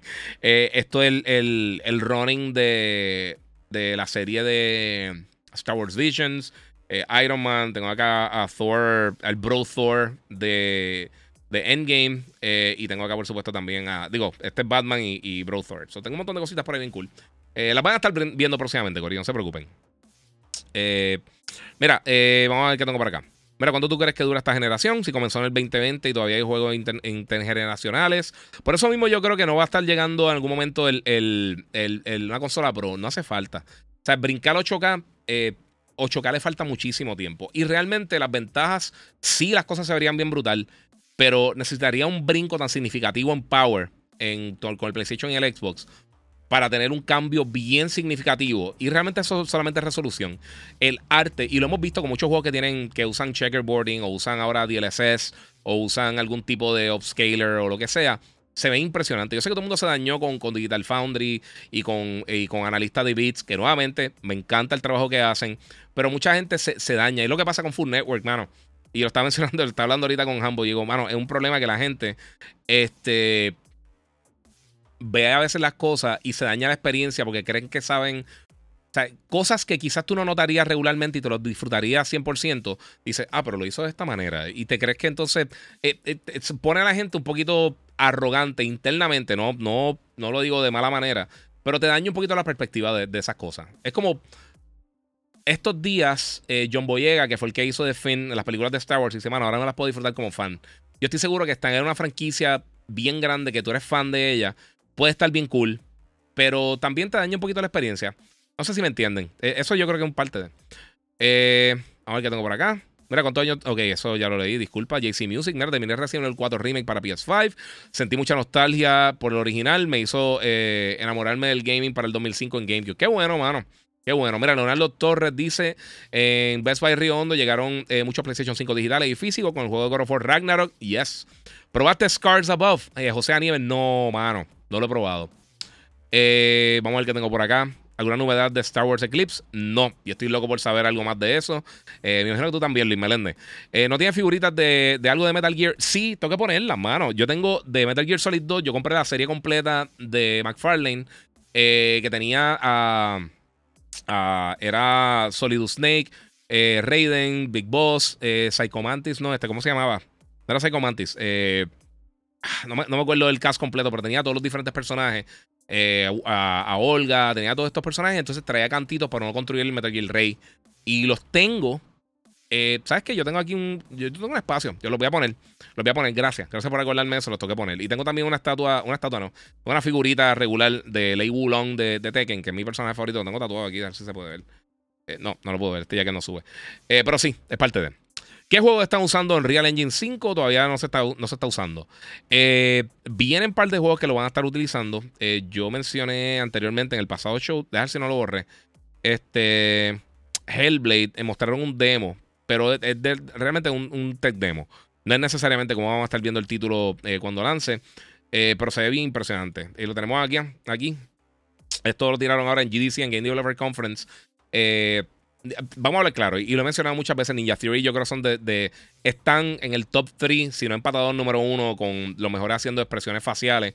Eso es de los fuertes de ellos, pero esto es demostrando la tecnología de ellos de MetaHuman, donde tú puedes hacer un scan eh, teniendo ya básicamente el personaje hecho y puede hacer con un performance capture real time. Incluso esto, esto creo que lo hicieron en un celular. Eh, y de ahí entonces lo puede utilizar. Ahí, ahí puede hacer las diferentes cosas. Así que eso, eso está bien impresionante. Pero por el momento Tekken 5, perdón, Tekken 8 está usando Real Engine 5. Eh, yo no me recuerdo si, si, bueno, ahora imito también Fortnite, es de los primeros juegos que lanzó, que ahora está utilizando Real Engine 5, y se ve impresionante con todas las cosas nuevas que tienen. Eh, hay un montón de cosas, de verdad, hay un montón de juegos que vienen por ahí que van a estar usando Real Engine. Eh, pero vamos a ver de aquí a cuándo realmente le pueden sacar el provecho a, a este motor gráfico. porque se tarda un poquito, se tarda un poco. Eh, Giga y 3 está vivo, se dará. Bueno, yo no creo. Eso lo hablé ahorita al principio del podcast y de verdad que lo dudo. Redolver Ocelot es otro que está allí. Muchas gracias. Eh, mira, uno no puede estar de acuerdo con el Giga, eh, pero su trayectoria lo precede. tengo que decir que ninguna recomendación que le he pedido me ha decepcionado. Oye, gracias, mano. Él las canta como las ve sin fanatismo. Mano, la gente lo ve, lo piensa que. ¿Sabes lo que pasa? La gente yo creo que, que, que se molesta a veces cuando tú hablas la realidad de algo y lo ven como que uno le está tirando. Y realmente no, yo lo he dicho muchas veces, yo no tengo ningún tipo de problema con Xbox, porque todo el mundo, en, esta, en este periodo de mi carrera, todo el mundo piensa que yo odio a Xbox. Y yo lo que quiero es que ellos realmente crezcan y que salgan del boquete donde están, porque realmente es que no han estado haciendo las cosas bien. Eh, y se ve. Y, y, esa es mi preocupación realmente con la transacción, más que nada de Activision Blizzard y Microsoft, yo que dañen Call of Duty, que no sepan bregar con Call of Duty, eh, esa es mi preocupación con eso. A mí no, realmente que los compren ellos, no los compren ellos, a mí no me importa si está, va a estar o no en PlayStation. Ellos van a tener que estar en PlayStation porque casi el 80% de la ganancia está ahí. Eh, un porcentaje bastante grande de ellos está ahí. no sé. Eh, ¿Qué, opinas del juego nuevo de Zelda? No tengo el Switch, pero ese juego me llama la atención. Quiero probarlo. Saludos desde Colombia, dice Arnold Molina. no sé si lo viste. Voy a tirarlo aquí para, para tu placer. Ellos van a estar tirando este Switch. No traía el juego. Va a estar lanzando el 28 de abril. El juego se ve súper bien. Yo estoy seguro que va a ser buenísimo. O sea, yo no tengo duda de que el juego esté brutal. Este, si no tienes Switch, es una buena opción. O está el Switch Lite, está el, el Switch eh, OLED regular, esta es la versión OLED. Eh, y está el Switch principal regular. El, primero que salió, o sea, la versión nueva del primero que salió, que es con el dock y todo eso. Eh, de verdad que está súper cool. Si eres fan de Zelda, sí. yo, yo me tiraría de pecho ahí. vamos, que tenemos por acá. Mira, eh, CJ Sánchez. Al sol de hoy, 4K no están todos los hogares. Tienen mucha razón. Eso es otro factor. Y también te lo dijo por acá J. Roman, que dice: Yo todavía no tengo un televisor 4K. Eh, más hay otra cosa que aún no, no, ha dado el brinco 4K, que es como la televisor de antena. La gente eh, con poca limitada internet es más. es más, hay gente que ni siquiera tienen TV. Sí, esa es la, pura realidad. Y, esto es algo que, que, siempre yo le he dicho de los PC gamers, específicamente, no tirándole, pero es la realidad siempre hablan de, ah, ese juego no tiene 4K, qué sé, qué cosa, no tiene 4K, bla, bla, bla, bla. Eh, la mayoría de los gamers en PC juegan en 1080 o en 1440, es la realidad. Eh, en consolas que realmente se está jugando en 4K eh, y básicamente consola y streaming, además de la gente que colecciona Blu-ray, pero ya son una minoría los que tienen el Blu-ray 4K, son los que realmente están aprovechando ahora mismo 4K. Eh, y es la pura verdad. Y la gente que ve contenido en YouTube, gente, todo lo que tenga que ver con streaming. Yo no, es más, yo, yo tengo unas cámaras, todas las cámaras mías corren contenido 4K, perfecto. No lo hago porque realmente la mayoría de la gente no puede ver contenido 4K y disfrutárselo. Si tú lo ves, por ejemplo, si estás viendo el podcast en tu tableta, en tu celular, aunque lo veas 4K, el tamaño de la pantalla no, va a hacer mucha diferencia. Sí va a haber mejor resolución y todas las cosas. Yo tengo una cámara brutal, tengo un lente bestial, pero no vale la pena. Eh, eh, eh, es una carga para el bitrate, para, para, muchos de ustedes no sería una ventaja tampoco. uno sí puede hacer contenido 4K y subir lo que sé yo, algo como Patreon o lo que sea, pero realmente ahora mismo no. Friday Gaming eso no vale la pena. Peter Santiago, Giga, ¿vas para Comic Con? Yes. hasta ahora sábado. Hora y el resto de los detalles pendiente a mis redes sociales. Lo voy a estar tirando próximamente, así que todo el mundo pendiente por ahí. Voy a estar tirando esa información ya mismito. Eh, Metal Gear, tengo el set del primero McFarlane. Ah, ahí me mataste. Qué mal. Digo, qué bien por ti, qué mal por mí. Eh, el demo de Matrix terminará siendo un juego. Puede, bueno, con, el, con lo que pasó con la película lo dudo. Eh, eso, eso es un tech demo, literalmente un tech demo. Pero ahí, no me recuerdo la resolución que estaba corriendo, pero no estaba corriendo cerca de 4K en ninguna de las plataformas y se ve impresionante. Eh, y, mano, vamos a ver unas cosas vinculadas a esta generación. O sea, eh, no solamente con Unreal, pero los engines internos que tienen muchas de estas compañías, cuando empiezan a tirar contenido full. Ahora mismo, realmente, uno de los primeros juegos grandes, AAA, bestiales, que es un powerhouse en cuanto a visuales que vamos a estar viendo.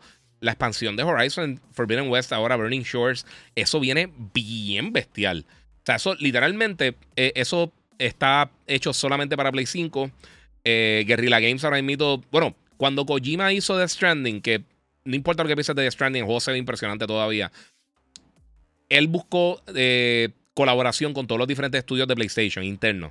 Y él terminó usando para, ¿sabes? para poder adaptar uno de los engines para The Stranding. Y él utilizó el, el y ahora yo no puedo creer que se me olvidó el engine de, Guerrilla Games. Eh, el engine de ellos para poder hacer su juego de Stranding. Hizo unas modificaciones y eso, pero. Eh, o sea, piense lo que pienses de, Horizon. Es de los juegos más hermosos que ha salido en cualquier plataforma. El juego está bien, bien, bien impresionante. El uso de colores, el lens flare, eh, obviamente las texturas, el nivel de detalle que tiene todo el mundo alrededor es, impresionante. Yo, yo, estoy loco por ver un Ghost of Tsushima, una secuela de Ghost of Tsushima 100% next gen eso va a ser una bestialidad. Porque Sucker Punch también son unos duros. Eh, y ahora Spider-Man también. Sea, cuando veamos Spider-Man ahora que solamente va a ser para Play 5, eso va a estar bien impresionante. Forza, ahora cuando salga Motorsport, eh, eso también va a estar bien impresionante.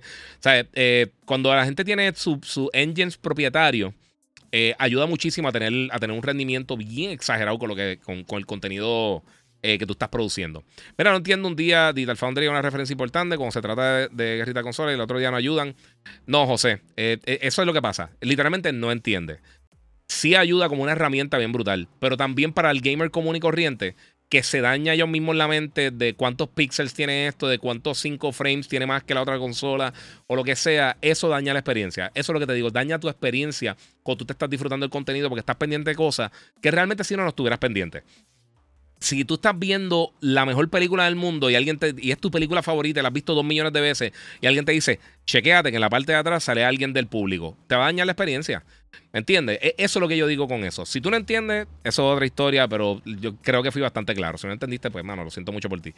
Eh, en Facebook está corriendo un post que supuestamente se filtró el mapa de GTA 6. Eh, yo sé que era falso, pero la gente sí sabe, eh, si sabe, eh, siguen compartiendo lo que sea. Sí, compartan a lo loco. Por eso no tiro las cosas a lo loco. Eh, imagínate que no tienes 4K y es la mayoría. Ahora el, 8K pasarán años, no necesitan una consola 8K. No, no, para nada. Y ahora mismo también, otra cosa que he hablado mucho, pues esto hablando de, la necesidad de una consola Pro, eh, sea de Xbox, sea de PlayStation, sea de quien sea, también es innecesario porque todavía no se le ha sacado el provecho esta generación. La, y esto lo menciona muchísimo, a diferencia de la pasada generación, tanto el Series X como el PlayStation 5 específicamente tiene un montón de tecnologías nuevas que ni siquiera son estándar en PC.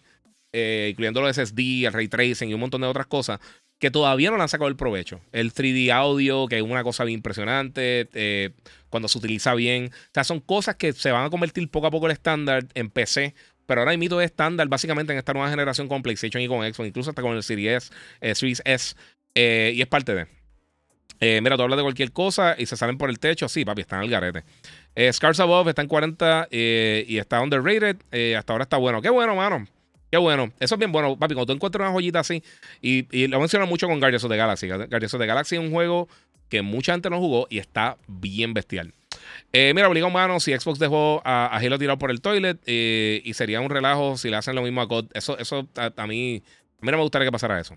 Mira, eh, ok, ¿qué crees de las expresiones de Bobby Kotick? Se montó en la ola, eh, ya nadie habla de los reportes de acoso eh, que tenía y abuso en, su contra. Y al parecer le aseguró su posición con Xbox tras la transacción. Supuestamente, cuando, cuando, cuando se termina esta transacción, si es que se termina, porque todo el mundo está cantando victoria como si ya se hubiera terminado y la realidad es que no ha terminado el proceso todavía de que Microsoft compre Activision, aunque ya le dieron el visto bueno en Japón y el CMA en el Reino Unido ya por lo menos no tiene preocupaciones en cuanto a Call of Duty, porque dicen que entonces eh, causaría un daño irreparable a, a, Xbox.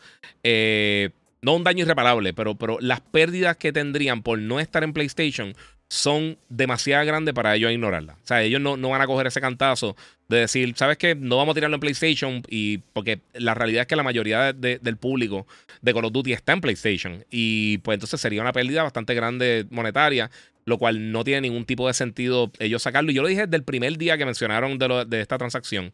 Eh, pueden buscar los videos hace, yo no sé, hace más de un año. No sé cuántos podcasts han sido y cuántos videos han sido. Eh, si hay una posibilidad, ahora es más posible que sea la transacción que lo que fue anteriormente. Pero eh, tanto ahora están con un montón de problemas. Eh, Bobby Kotick, para que no sepan, él es eh, el básicamente el, presidente de, Activision Blizzard. Él ha tenido un montón de acusaciones. Justo antes de que comenzara la transacción, pasaron un montón de acusaciones bien. que no voy a discutir aquí porque eso no cae en el tema. Pero está diciendo básicamente que, lo que ha hecho PlayStation en Japón, que que como que está decepcionado con cómo, PlayStation ha trabajado las cosas en Japón. Pero por otro lado, eh, dice que, y es la realidad, que van a seguir tirando juegos de calidad para PlayStation, que, que los PlayStation básicamente no tienen su culpa. Y es negocio, mi gente. Todo el mundo piensa que esto es, son nenes de 5 años, pero no. Entonces, Microsoft, por otro lado, ha comenzado a, básicamente, a través de, de algunos congresistas que ellos tienen, eh, que son seis de ellos son del estado de, Washington, donde está la, sede de Microsoft. Y muchos de ellos también han recibido una. han recibido eh, significativamente eh, cantidades de dinero para, para sus campañas y aquí oye cosas. Eh, o sea, son contribuidores de ellos. Están diciendo que en Japón que hay una. Y esto está incómico realmente que hay, que hay una preferencia que, que, básicamente el gobierno está protegiendo las prácticas ilegales de PlayStation, eso es lo que está diciendo estos congresistas, donde están básicamente eh, metiéndole el pie a Xbox para que no pueda ser exitoso en Japón. Y esto es totalmente falso. Primero de todo, el mismo día que pasó eso, aprobaron la transacción eh, sin ningún tipo de objeción en Japón de Microsoft a comprar Activision Blizzard. Segundo, las consolas caseras no son populares en Japón. Eso es el sector más pequeño de gaming, es ese. PC gaming es más grande. El sector móvil es mucho más grande. Eh, o sea, en consola móvil y, también lo que tiene que ver con, eh, plataformas móviles como iOS, Android y todos los otros tipos de, plataformas eh, de celulares. y el gaming en consola está bien atrás. Sí, PlayStation está dominando, pero realmente Xbox nunca ha tenido la oportunidad de, Ellos nunca le han dado el apoyo necesario. Cuando lo trataron de hacer para el 360 con Blue Dragon, eh, creo que era los Odyssey, si no me recuerdo que era eh, el, otro de los títulos que tiraron. Ellos consiguieron un montón de talento de personas que trabajaron en RPG súper famosos. De, creo que consiguieron gente de Dragon Warrior eh, o, Dragon Quest, consiguieron gente de Final Fantasy. Hicieron un montón de títulos enfocados 100% en el mercado japonés y el, el mercado no, no no, dio pie con bola. El PlayStation está vendiendo mejor, pero tampoco es que está vendiendo una bestialidad en Japón. El mercado de Japón es bien diferente, mi gente. El tipo de juegos que se vende allá es bien diferente. El tipo de juego que se publica en PlayStation y en Xbox, eh, con la excepción de lo que hacía antes PlayStation Studios, que ya realmente no es un factor como, como lo era antes, eh, no, no están ahí. Incluso, para que tengan una idea, de los juegos del 2022, eh, de todos los juegos que se vendieron en Japón en el 2022, los únicos dos títulos que no son de, de, Nintendo, que no son de Nintendo Switch, son el número 10, eh, si no me equivoco, que era Elden Ring, y el número 18, que era Gran Turismo 7, que siempre ha sido súper popular en Japón. Ese, ese, es el juego de carro de simulación de consola más popular allá. Eh, pero fuera de eso, todos los juegos son de Switch. Quien está dominando el mercado en Japón es Nintendo, no es Microsoft.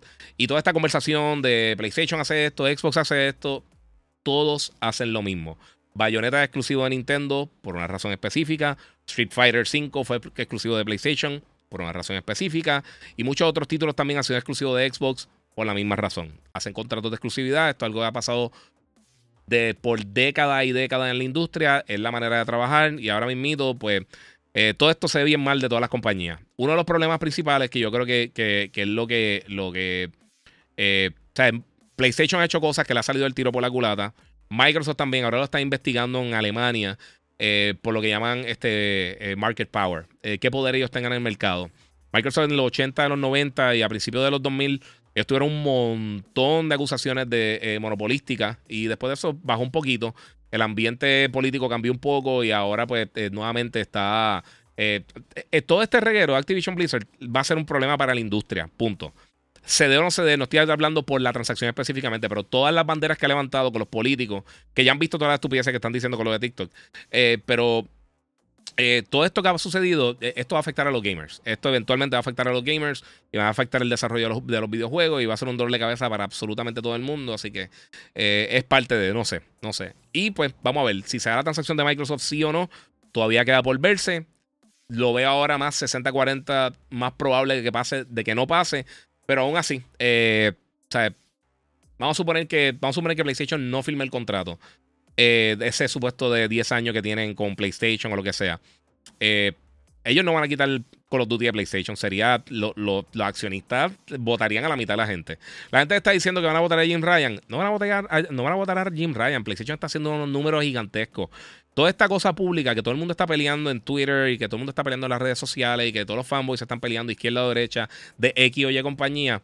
No importa absolutamente nada. Lo que importa es lo que, lo que los accionistas están recibiendo y ahí es que está realmente donde es que está el, el ahí es donde está la carne del sándwich, Corillo. Ahí es donde a la gente le importa, ahí es donde la gente va a estar disfrutando de todo el contenido y no sé. Eh, mira cómo define el juego Next Gen de esta generación, dice PR Boston. Eh, décima muchas gracias, mano, de verdad. Eh, mira, este... Next Gen siempre ha sido una cosa que no necesariamente. La gente siempre piensa en visuales, porque es lo primero realmente que uno, que uno aprecia. Visuales es lo primero que uno ve inmediatamente cuando uno, cuando uno tiene este tipo de contenido. Obviamente, los videojuegos, lo más importante es videojuegos, en los videos, los visuales. Eh, o sea, es lo primero que tú ves. Pero yo creo que más lo que define una generación son las experiencias de juegos que crecen. Hace dos generaciones, realmente los juegos open world estaban comenzando, estaban en su niñez. Eh, faltaba mucho para llegar al nivel de los juegos que estamos viendo hoy en día. Eh, no el frame rate, no es. Esos son. Eh, esas son cosas que pasan a raíz de tener consola y tener equipo más potente. Tener mejores eh, herramientas de desarrollo. Hemos visto también cómo ha avanzado lo que tiene que ver la narrativa dentro de los juegos. Eso ha sido bien importante para mantener un público más maduro. Pero todo el mundo dice, ah, los pelijuegos, que, que es, de como el tercer comentario más estúpido que yo he escuchado en mi vida. Pero fuera de eso, eh, la mayoría de los gamers que están. O sea, la edad promedio del gamer está en los 30 y pico. No me recuerdo la última cifra, pero está como en 34, 35 años de edad. Esa es la edad promedio.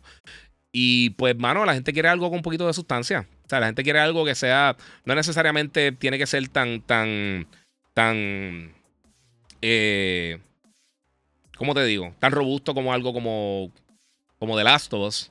Eh, pero sí tiene que tener su narrativa. Ya yo creo que la gente está cansada de, de Our Princess is Another Castle. O sea, los juegos de Nintendo se venden porque tienen. Eh, eh, tienen lo, que tú, lo, que tenía, lo que ha tenido Disney por décadas y décadas y décadas. Tiene generaciones de personas que se criaron con eso. Dicen, yo jugué Mario, mi hijo puede jugar Mario y de ahí lo llevo a, a jugar Halo, Forza, Mortal Kombat, God of War cuando crezcan. Y esa es la entrada para muchas personas en el gaming. Por eso es que Nintendo nunca va a morir siempre y cuando mantengan el nivel de calidad que tienen.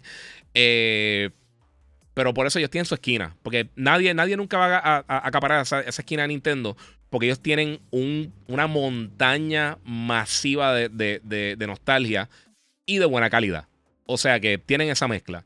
Pero decir que no ha evolucionado los juegos o, realmente no ver, lo importante que ha sido esta transición de incluir la narrativa, de incluir todo esta, este, este otro lado de esports y, y del juego competitivo que trajo Microsoft realmente a consolas con Xbox Live, con Halo, con eventualmente con Gears of War, con Crimson Skies, que Microsoft, por favor, traigan Crimson Skies. Traten, por favor, denle un break, trátenlo. Eh, Mecha lo que hicieron, eh, o sea, todo esto avance que hemos visto, la, la, el brinco narrativo que dieron los juegos de PlayStation eh, eh, con los estudios internos de ellos, con, con Uncharted, con The Last of Us, con Infamous y Ghost Tsushima y Horizon y, God of War y todas estas cosas.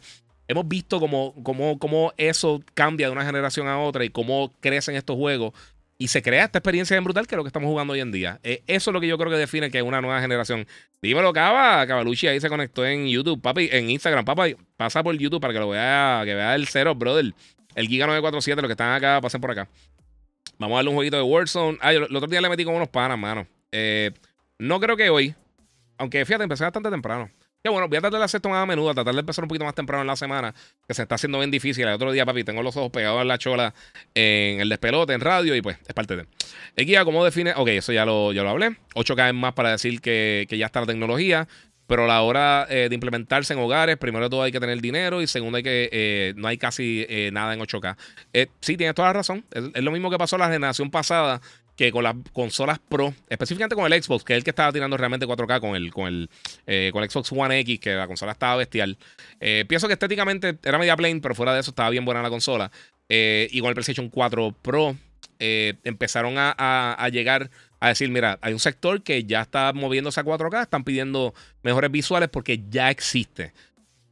La penetración de los televisores 4K todavía no está ahí, está todavía en movimiento, está mejorando poco a poco, está llegando a más personas, ya la gente está acostumbrando a esa mejor calidad. En el cine estamos viendo eh, esa proyección con mejor calidad. Eso lleva a la gente a cuando estás viendo Netflix o Disney Plus o estás viendo ah, Prime Video o lo que sea. Pues dicen, mano, lo vi en casa de fulano se ve brutal. Ya los televisores 4K están bajando a precios que accesibles para básicamente todo el mundo. Yo, yo tengo aquí un, un, cuarto de visita en casa y yo compré un televisor 4K eh, en, creo que fueron 200 y pico de dólares, 65 eh, pulgadas, 4K, con roco integrado, brutal, súper bueno. Y pues hay un montón de estos, los televisores Samsung que están durísimos, que están haciendo unas cosas bien brutales y los precios están accesibles. O sea, tú puedes conseguir un televisor casi high-end, casi el tope de la industria, por eh, un precio que antes con eso conseguía una basura chiquitita que no le llegaba a nada. Eh, sí, es décima engine, sí, todo el está para acá. Eh, sí. Mira, resolución no es lo importante, pero Chia en 1080-60 después de un parcho en PS5. Sí, mano. Pero recuerda, es un estudio bien pequeño, mano. No por darle el de esto, pero pues. Vamos a ver qué por acá. Mira, me puede mencionar eh, qué videojuegos de esta generación han sido Next Gen. bueno, Ratchet Clank, Returnal. Mmm. No hay tantos realmente, pero sí están saliendo varios juegos. Vamos a estar viendo varios títulos. Pero es que depende de lo que, lo que por eso te digo, depende de lo que tú menciones o pienses que es Next Gen. Eh, pero creo que ahora es que realmente vamos a estar viendo muchas de esas cosas. Ahí ya fue duro, el duro, papi. Gracias, brother. Diga el pana, bro. El pana le mete, le mete. Mira, muy interesante lo que dice Giga. Muchas gracias, mano. Giga, todavía tienes esperanza. Eh, eh, no sé de qué está hablando. Actualmente, eh, siempre tengo esperanza, papi. Este, actualmente, mira, mira, acá. Tax. Ahora ahí pueden ver el jacket bien duro, el, el, el logo en la parte de atrás de, los rebeldes. Que por si no he terminado del Mandalorian, por eso no he hablado del capítulo de hoy. Eh, lo dejé más o menos a mitad. Se me llevo todo el día haciendo tantas cosas que se me olvida, se me olvida, se me olvida. Estaba preparando el podcast. Y ahora, cuando termine, voy a ver la última media hora. Actualmente, eh, lo que hacen los TV modernos se vean, mejor el HDR, no el 4K. Tienes toda la razón. Así que eh, que no salga el nuevo estándar similar, eh, no le va a necesitar un PlayStation 5 Pro. Tienes toda la razón. El PlayStation 4 Pro fue para impulsar 4K HDR. Yes. Pero también recuerda que el PlayStation 4 regular, desde el lanzamiento, también tenía HDR. sí, HDR de verdad es un palo. HDR y los frame rates, yo creo que son dos de las cosas ahora que se, que se pueden enfocar en este momento. De por sí, mañana eh, Gran Turismo va a tirar un update esta noche, eh, tardecito. Creo que por la mañana. Creo que es como a las 6, 7, 8 de la mañana, algo así.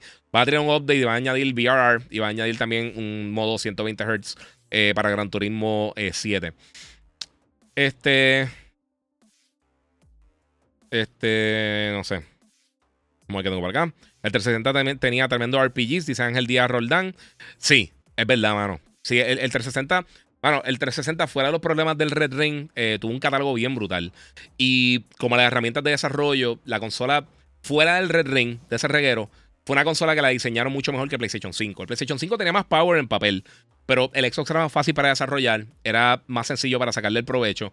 Por eso, durante la mayoría de la generación, hasta los últimos dos años más o menos por ahí, casi todo, el, te diría que, para decirte un número, no estoy seguro un número exacto, pero el 80% de los juegos multiplataforma corrían mucho mejor en Xbox. O sea, no es que corrían un poquito mejor como ahora, que vemos. Realmente las diferencias significativas entre el PlayStation 5 y el Series X son mínimas. O sea, a menos de que tú compares cara a cara uno con el otro, a veces el PlayStation un poquito mejor, a veces el Xbox un poquito mejor y vemos ese tipo de, diferencia. Pero a menos de que tú tengas ambas versiones corriendo en televisores similares, con los mismos settings, en la misma área, son casi imposibles de tú percibir la diferencia entre uno y el otro en la mayoría de los casos. En el 360 y el PlayStation 3 las diferencias eran significativas. Y el caso específicamente de, The Orange Box, que era la colección de Valve que tenía Half-Life 1, 2, tenía Team Fortress, tenía Counter-Strike y tenía a Portal, eh, en PlayStation no, no se podía jugar. Era imposible jugarlo. Y en Xbox era una belleza.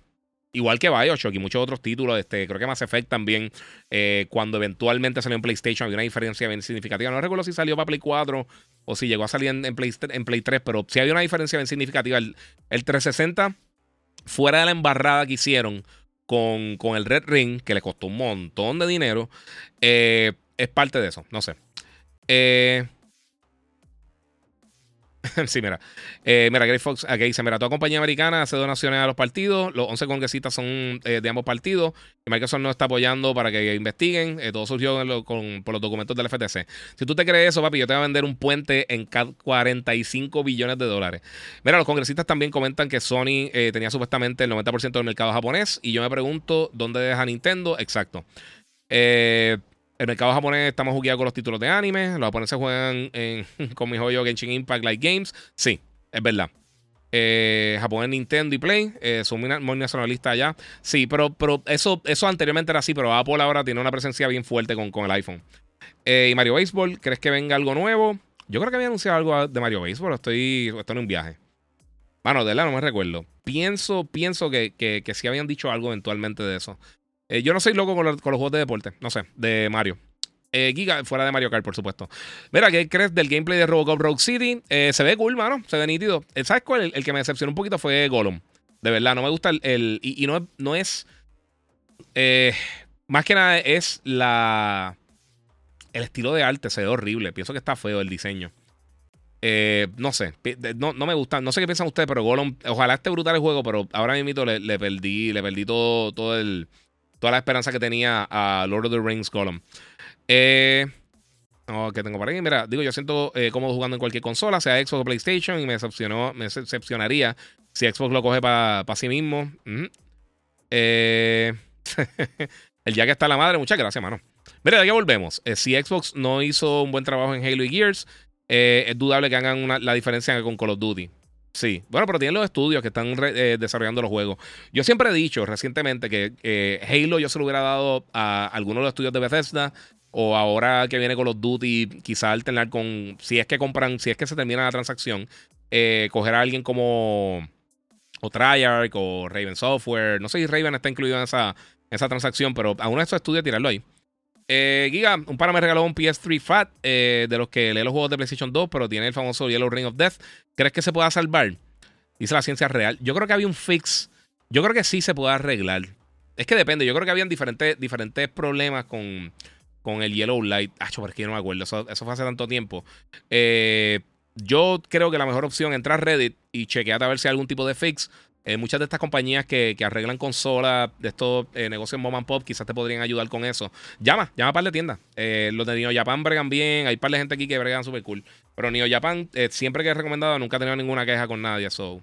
Y no tengo nada con ellos, realmente. Yo, yo hablé una vez con ellos hace 15 años, qué sé yo qué, eso. No tengo, o sea, no tengo ningún tipo de trato con ellos ni nada, pero de verdad, de la manera que, que, ha bregado, que han bregado con gente que yo le he dicho, mira, trata acá eh, han bien. So, hasta ahora no he tenido ninguna queja de gente que ha enviado para allá. Pero hay gente que todavía defiende lo que hizo Halo Gears. Esa franquicia ya no son AAA. Como al principio no evolucionaron. No, no, Nintendo puede decir lo que quieran, pero al menos me juegan los juegos de Mario y Pokémon. No, Nintendo está durísimo. Eh, Moon tiene ahora un podcast. Ah, no voy a hablar de eso. Ay, papi, esos son los llorones. Eh, mira, tirando. Ok. Eh, los, los 8K están a 2 millones de años, 2 mil millones de años. Sí, eso le falta mucho, mano. Y está bien brutal, pero es que falta, falta tiempo, mano. Eh, vamos a ver qué tengo por acá. Tengo un. Ok, que duro el jacket. Muchas gracias, duro, duro. Tremendo jacket. Muchas gracias, papi, por el jacket. Yeah, ¿viste? Valió la pena comprarlo. Eh, de manera está decorado. Uf, eso de 5 estrellas, sí, papi, gracias. El 360 también en su inicio estuvieron eh, exclusivas de altura, eh, que luego llegaron al PlayStation 3. Exacto, Bioshock, Mass Effect. Eh, estoy pensando, ellos tenían, un montón de títulos exclusivos que tiraron primero en, Xbox bien duro. GT7 en VR se, se debe jugar solo en VR, hermano, en otra cosa, sí, está durísimo. Me acuerdo de GTA 4 en Xbox 360, a veces corría a 45 FPS. yo no me acuerdo, fíjate, cómo corría en 360. Es que como eh, ese juego sí salió primero para PlayStation, el, el, GTA 4. Y creo que salió para. No, o ese salió para las dos. Yo ni me acuerdo ya. Eso ha pasado un millón de años. Eh, pero no me acuerdo cómo corría. Eh, que antes uno no estaba pendiente de los frames. Mega Man, mira, mi gente. Esto es de los mejores juegos que existe. Que ha existido en la historia de la humanidad. Y tenía todos los problemas de frame rates del universo. Sigue siendo un juego excelente. Mario tuvo problemas de frame rates. Zelda ha tenido problemas de frame rates y siguen siendo, antes era parte cool de, la industria. Obviamente no, no, queremos un juego que sea un slideshow, pero es parte de. No he jugado la versión de VR de Gran Turismo, pero he visto videos donde se ven McCain. sí, está durísimo.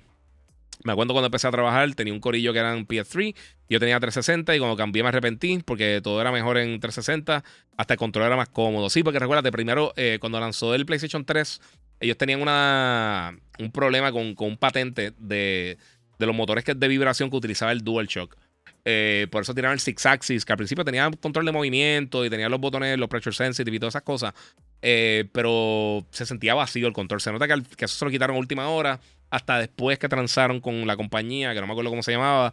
Entonces comenzaron a tirar eh, el DualShock 3 para aquel momento, si no me equivoco.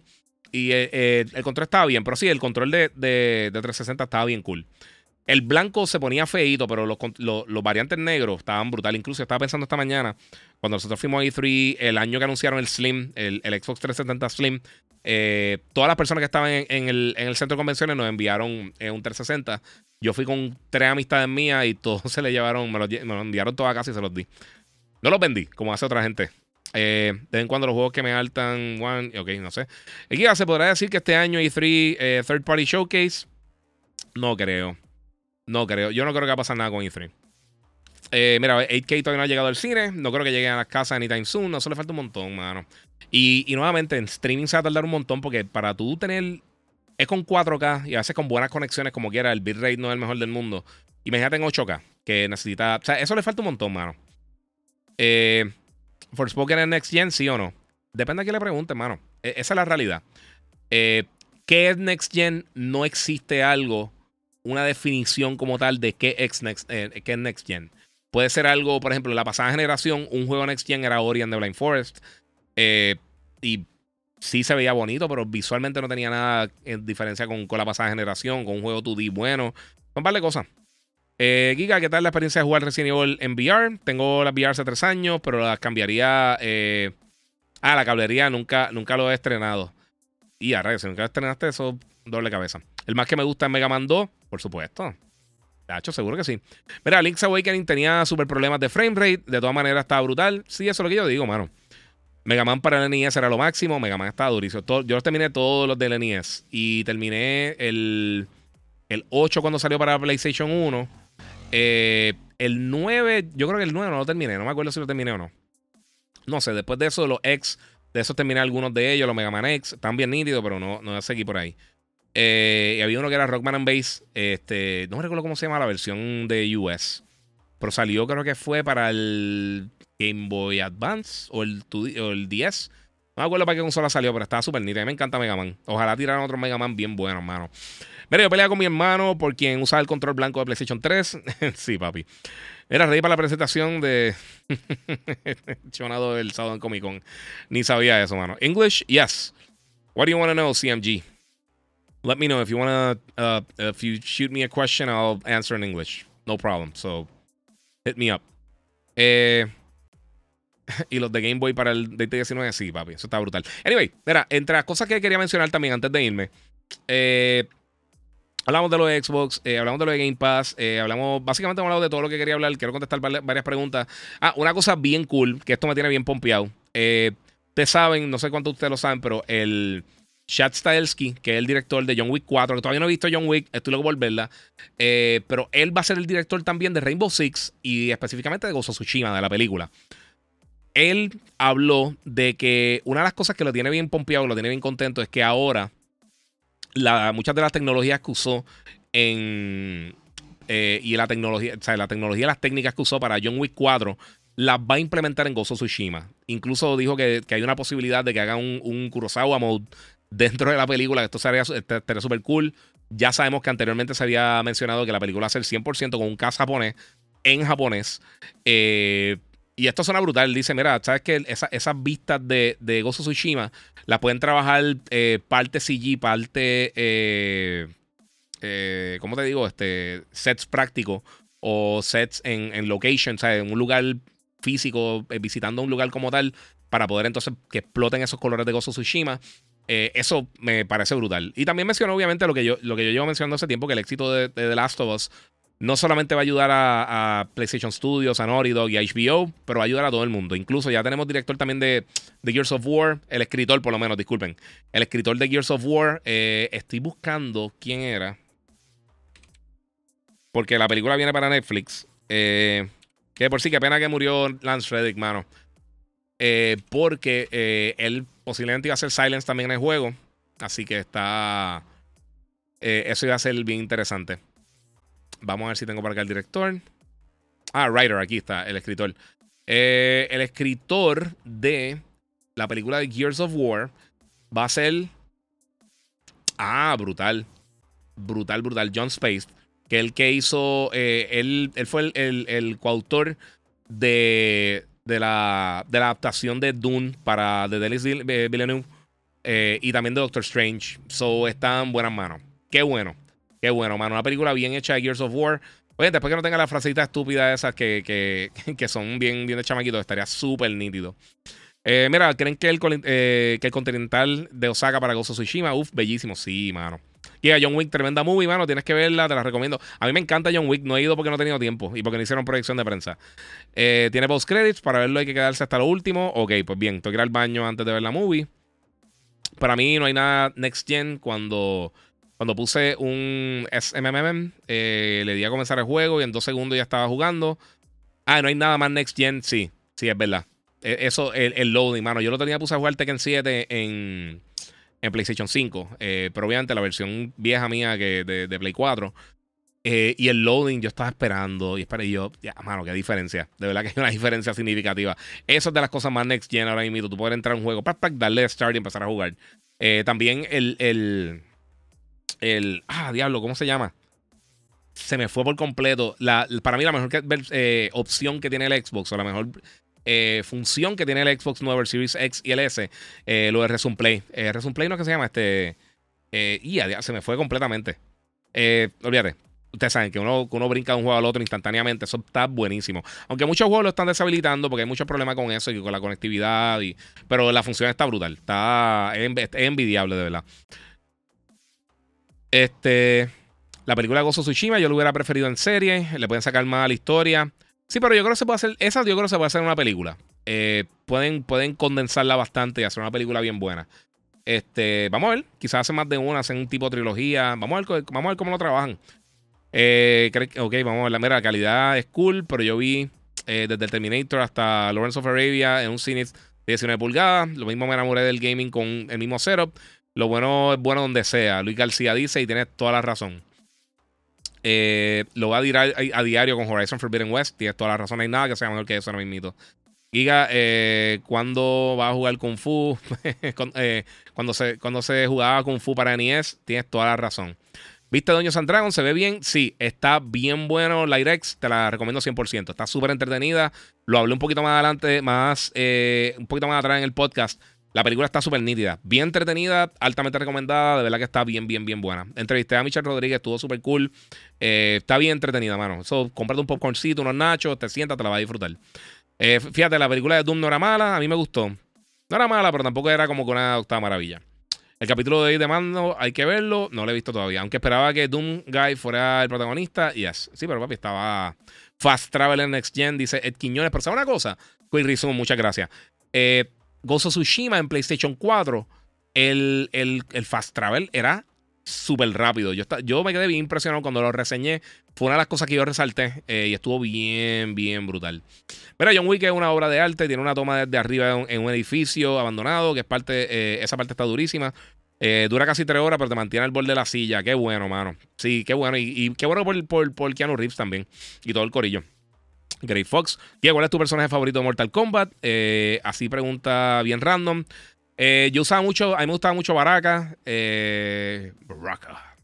Este, bueno, tengo aquí. Baraka wins. Eh, Sub-Zero, Scorpion. No tengo un personaje favorito. Eh, Blankenchi me gusta también un momento.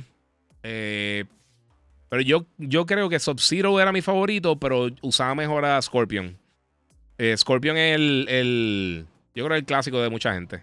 Igual que me gusta más Rayu, pero usa mejor a Kane en Street Fighter. Por alguna razón, no sé. ¿Jugaste Lightfall?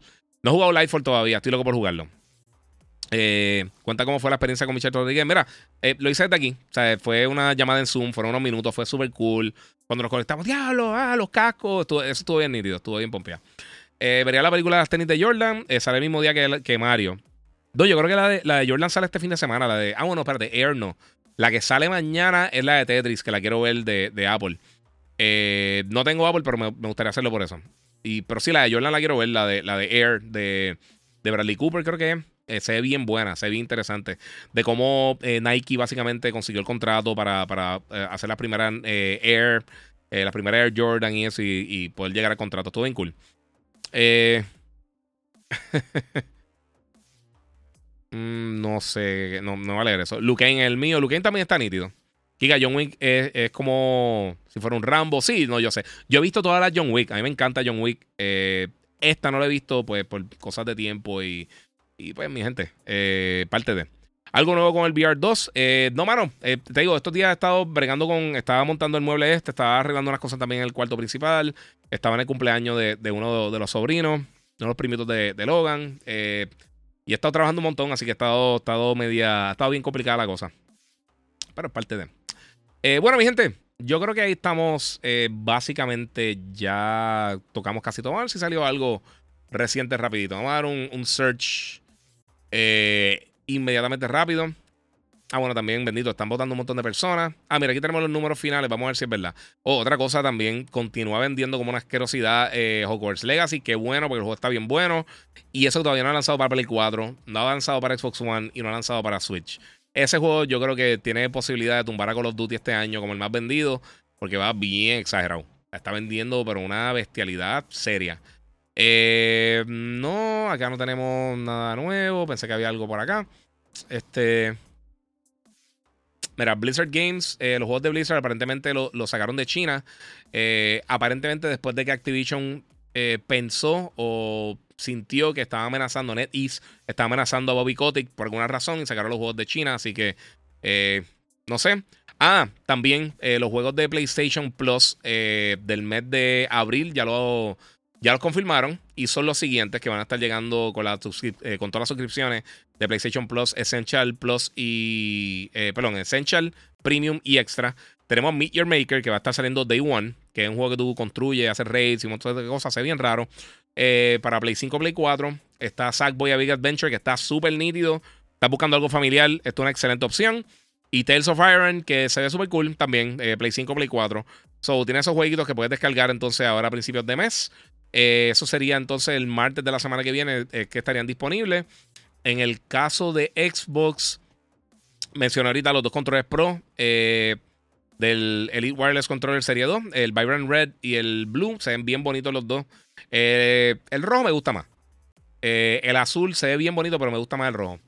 Y pues viene también el Complete Pack, que viene entonces con todos los accesorios para poder eh, transformando. Porque básicamente el core está, va a estar disponible en.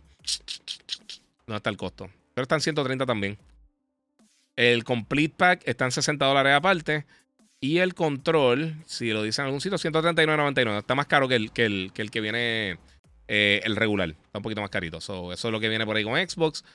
también está Forza 5 Rally Adventure. Está disponible ya. Y como mencioné ahorita, si no lo han jugado en Xbox, este, está disponible también Sifu. buenísimo. Si no lo han jugado, está súper cool. Este, así que lo pueden jugar por ahí. Está súper cool. Este jueguito que salió para, para, PlayStation, ha salido para todas las plataformas, está bien nítido, está difícil, pero está bien bueno. Si quieres buscar algo diferente, de verdad que es una excelente opción. Eh, Wingardium Leviosa, Rebellion. Mira, las ventas de Resident Evil en dos días. Sí, esa es otra cosa que quería mencionar. Muchas gracias por eh, acordarme de eso, Perre Boston. En dos días, mano, eh, Resident Evil vendió 3 millones de unidades, que es impresionante buenísimo, así que eso está bien cool. No puedo ver la entrevista a Michelle Rodríguez. Eh, mira, yo la salí el sábado en el programa de Telemundo de Yo Soy un Gamer, pero yo la voy a editar y la voy a subir a mis redes. Lo que pasa es que me la dieron sin editar y la envié al editor, la tienen allá. A ver si saco el clip y lo, entonces lo publico en mis redes, pero lo voy a estar subiendo. Es cortita, pero eh, está interesante. Juego favorito de Tekken, eh, Tekken 3 y Tekken Tag. Son mis dos juegos favoritos de Tekken. Me encantan. Aunque el 7 está buenísimo también. Este, pero sí, Tekken 7 y Tekken Tag yo creo que son mis dos favoritos. Eh, Jordan de Mira, yo prefiero Street Fighter a Tekken. Eh, yo prefiero a Street Fighter y Tekken. Sí, sí, no. Los dos están durísimos. Pero también me gusta Mortal. Y fíjate, Mortal en un momento también se puso medio, medio boquete. Hicieron, le dieron, lo revivieron bien brutal. Y tengo que decir, si este es el Ultimate 3, por cualquier razón, si por alguna razón no volvemos a ver el evento, tengo. yo jugué Mortal Kombat en, en, el 11, creo que fue, en el Ultimate 3 que fue. Y tuve la oportunidad de tener este me dieron como un medallón de Chansung, como si fuera tipo bronce, como, una como si fuera una moneda. Eh, y dice atrás E3 2019, Mortal Kombat 11 y tiene a Chansung eh, del juego. Así que posiblemente ese sea mi último colectivo, el de E3. Ojalá que no, ojalá que puedan arreglar esto, mano. Eh, Denis Duarte dice Tekken 3 de mi infancia. Yo lo, lo, lo, que más jugué en Play 1, sí, mano, estaba brutal. ¿Qué opinas de Resistance de PlayStation 3? A mí Resistance me encantaba, mano, estaba bien cool. No era, salió para el lanzamiento del PlayStation 3 en contra de Twilight Princess y en contra de Gears of War. Y estaba bien bueno, pero Gears era una. Era. Era. Era un cambio significativo a lo que habíamos visto anteriormente. Y, y Twilight Princess es de los mejores juegos de Zelda, así que no sé. Eh, José Santos, Giga, tengo 90 juegos de Nintendo NES. Eh, soy tu fan tuyo siempre. Te sigo. Muchas gracias, mano. Y qué bueno que tienes todos esos juegos. Tienes que estar soplándolo para jugar cada rato, de seguro, pero qué bueno, mano. Está súper cool. no voy a decir eso, Moon, papi. Estamos por ahí. Sacarán un juego de Doom en 2023. Eh, de Doom 2023, no sé, no creo, mano. Eh, lo veo dudoso para este año. Tú gaste con el Steam Deck en un E3, ¿verdad? Hace eh, par de años. Eh, sí, jugué con Steam y lo he usado acá. O sea, lo he probado con gente que lo tiene acá. Positivo Gamer, en, uno de los eventos que hice recientemente, creo que fue en First Attack. Eh, pude, pude jugarlo un poquito. Está nítido, pero nuevamente lo que te digo, yo esperaría por una nueva versión. Si lo quieres comprar ahora, como quiera, está brutal. Dice acá, aunque Tekken 5 mis favoritos. Es que a mí me gustan todos los Tekken, mano. Yo creo que no hay ninguno realmente que no me ha gustado mucho. Y a mí me encantaba Soul Calibur. El primer Soul Calibur para Dreamcast, para mí es de los mejores juegos de lanzamiento de la historia. Está ahí con Halo, está ahí con Super Mario eh, World. Eh, eh, está bien brutal. El primer Soul Calibur estuvo durísimo y Soul Calibur 2 también estuvo buenísimo. Y Soul Edge, si no se acuerdan, que salió primero en PlayStation antes de, que Soul Blade, digo, de que Soul Calibur se pegara, está bien nítido. Era un poquito más complicado, pero sí. ¿Quién no jugó Tekken en los arcades? Me encantaba. Eso yo extraño mucho, mano. Jugar los arcades. Y yo creo que fue el 4. Eh, del 4 en adelante, no sé cuántas cuántas de las versiones de Tekken, tú podías llevarte el DualShock 2 y conectarlo por el cable. Creo que era el DualShock 2 que tenía el puerto de PlayStation y tú lo conectabas directamente y podías llevar el DualShock para jugar. Y yo, yo andaba con el DualShock encima en el bulto de la universidad y me tiraba a veces para, para los arcades a jugar. Así, así, de, así de viejo soy, Corillo. Snake Eater, sí, Snake Eater es una belleza. Snake Eater me encanta. ¿Puede creer que no es posible otro juego de bully? No es que no sea posible, Brian, es que no creo que internamente tengan quizás tanto interés. Eh, es de esos juegos que mucha gente pide, pero quizás o sea, hay mucha gente vocal pidiéndolo, pero yo no sé si realmente es lo que la compañía está buscando en este momento. Y por supuesto está enfocado con Call of Duty, que hace una. De Call of Duty, para mí, con Grand Theft que hace una ridiculez de dinero, pero una cosa eh, obscena, eh, el dinero que hace esos juegos. Eh, Giga, sería bueno revivieran Bloody Roar. Bloody Roar estaba bien nítido, mano. Giga, buenas noches. Te veo ahorita en el despelote. Yes. Ya, ya estoy cerrando el podcast, básicamente. Eh, mira, con la sensible que es la gente hoy en día, sería imposible. Yo no creo, yo lo pueden hacer de alguna manera. Pero sí, sería complejo. Eh, Super Mario World eh, del Super Nintendo, esa fue mi niñez, así de viejos somos, sí, papi. Vamos a ver qué tengo por acá. Mira, Giga, sería bueno que revivieran Bloody Roar, ya lo leí. Este personaje que mejor usa en Tekken, Lei Wulong, fácil. Eh, uso otro bastante bien. Soy bueno con Hayachi, soy bueno con Kazuya, soy bueno con Lin. Era, era un caballo con, con Jun también, le metía bien. Este, Wang, los que se acuerdan de los Tekken viejos, hasta Tekken Tag, yo creo que fue el último que él salió. Que era, era tipo era un Drunken Master, pero también era como un Kung Fu Master, así, tipo, tipo Lei. Pero Lei realmente siempre ha sido mi personaje favorito. Incluso, este, en. A mí siempre me gustan los Drunken. No me recuerdo cómo se llamaba el de. El de. El de Draw Alive, pero estaba bien nítido también. Y. Ah, diablo, ¿cómo se llamaba? En Virtual Fighter también tenía un, Drunken Master bien nítido. Estaba bien cool. Me gustaba, siempre me ha gustado ese estilo de pelea. Te confunde. Es como medio. Eh, es difícil. Yo sé que el, el, 5 Dark Resurrection está en Caribbean Cinema Escorial. Ah, de verdad. Eso no lo sabía. Eso no, tacho, para Escorial yo no voy hace un millón de años. Eh, yo ni sabía que tenían allí eh, arcade. ¿Viste el leak del próximo mapa? Eso yo no creo que sea real, mano.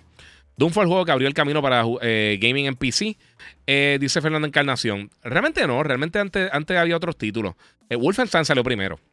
Eh, Wolfenstein estaba bien cool y habían salido otros títulos anteriormente eh, para PC que habían sido exitosos. Pero sí, Doom, Doom yo creo que fue el, por lo menos para jugar online, de los primeros juegos que tú podías jugar así online fue, fue Doom en PC. Mira, en Xbox creo que hay eh, un juego de JoJo Arcade que lo añadieron para Game Pass. Sí, no me acuerdo cuál es. Y los de JoJo están nítidos. Para que están como que bien el garete. Aquí usan Dragon Ball Fighters o en Jump Force. Eh, en Jump Force, Jump Force no lo jugaba tanto. En Dragon Ball Fighters me tripeaba mucho Bellita. Este, obviamente Goku también. Eh, Cell me gustaba.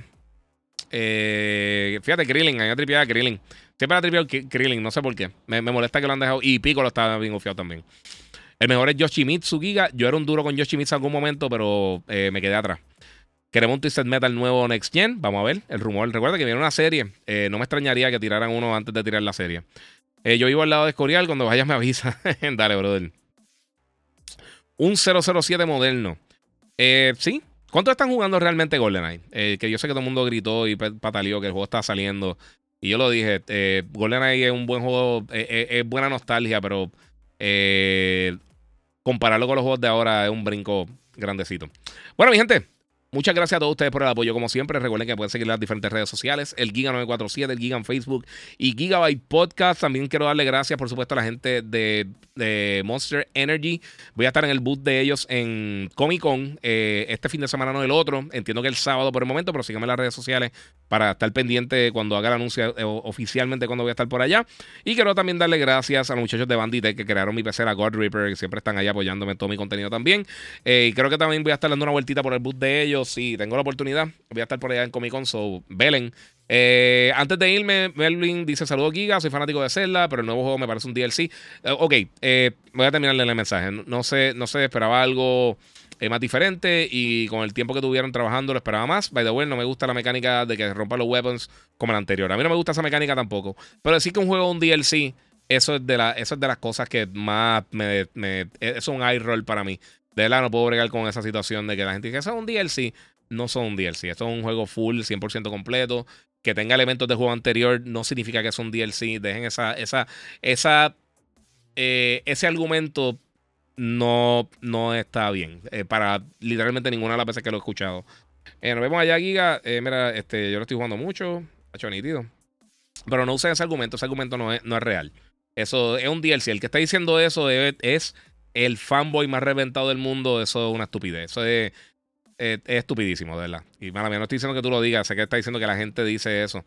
Eh, bueno, tú estás diciendo eso, mala mía, no estoy diciendo que es estúpido, pero la realidad es que no, ese argumento no es esto. Lo dijeron con God of War, lo han dicho con 20 juegos, es una estupidez. Si es un DLC, es un DLC. Como Horizon ahora, eh, eh, Frozen Wilds, digo, este, Burning Shores, perdona, Frozen Wilds era anterior.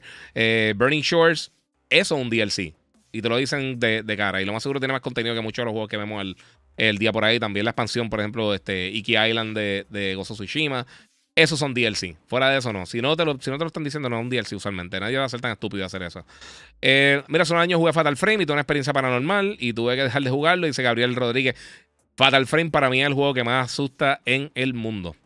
Solo que me llegó el Edge y es una buena opción para no gastar en el Scuff. Eh, sí, y, es, un juego First Party. También tiene las opciones de poder controlar las cosas acá. Eh, ese juego era duro. Me da hasta mañana.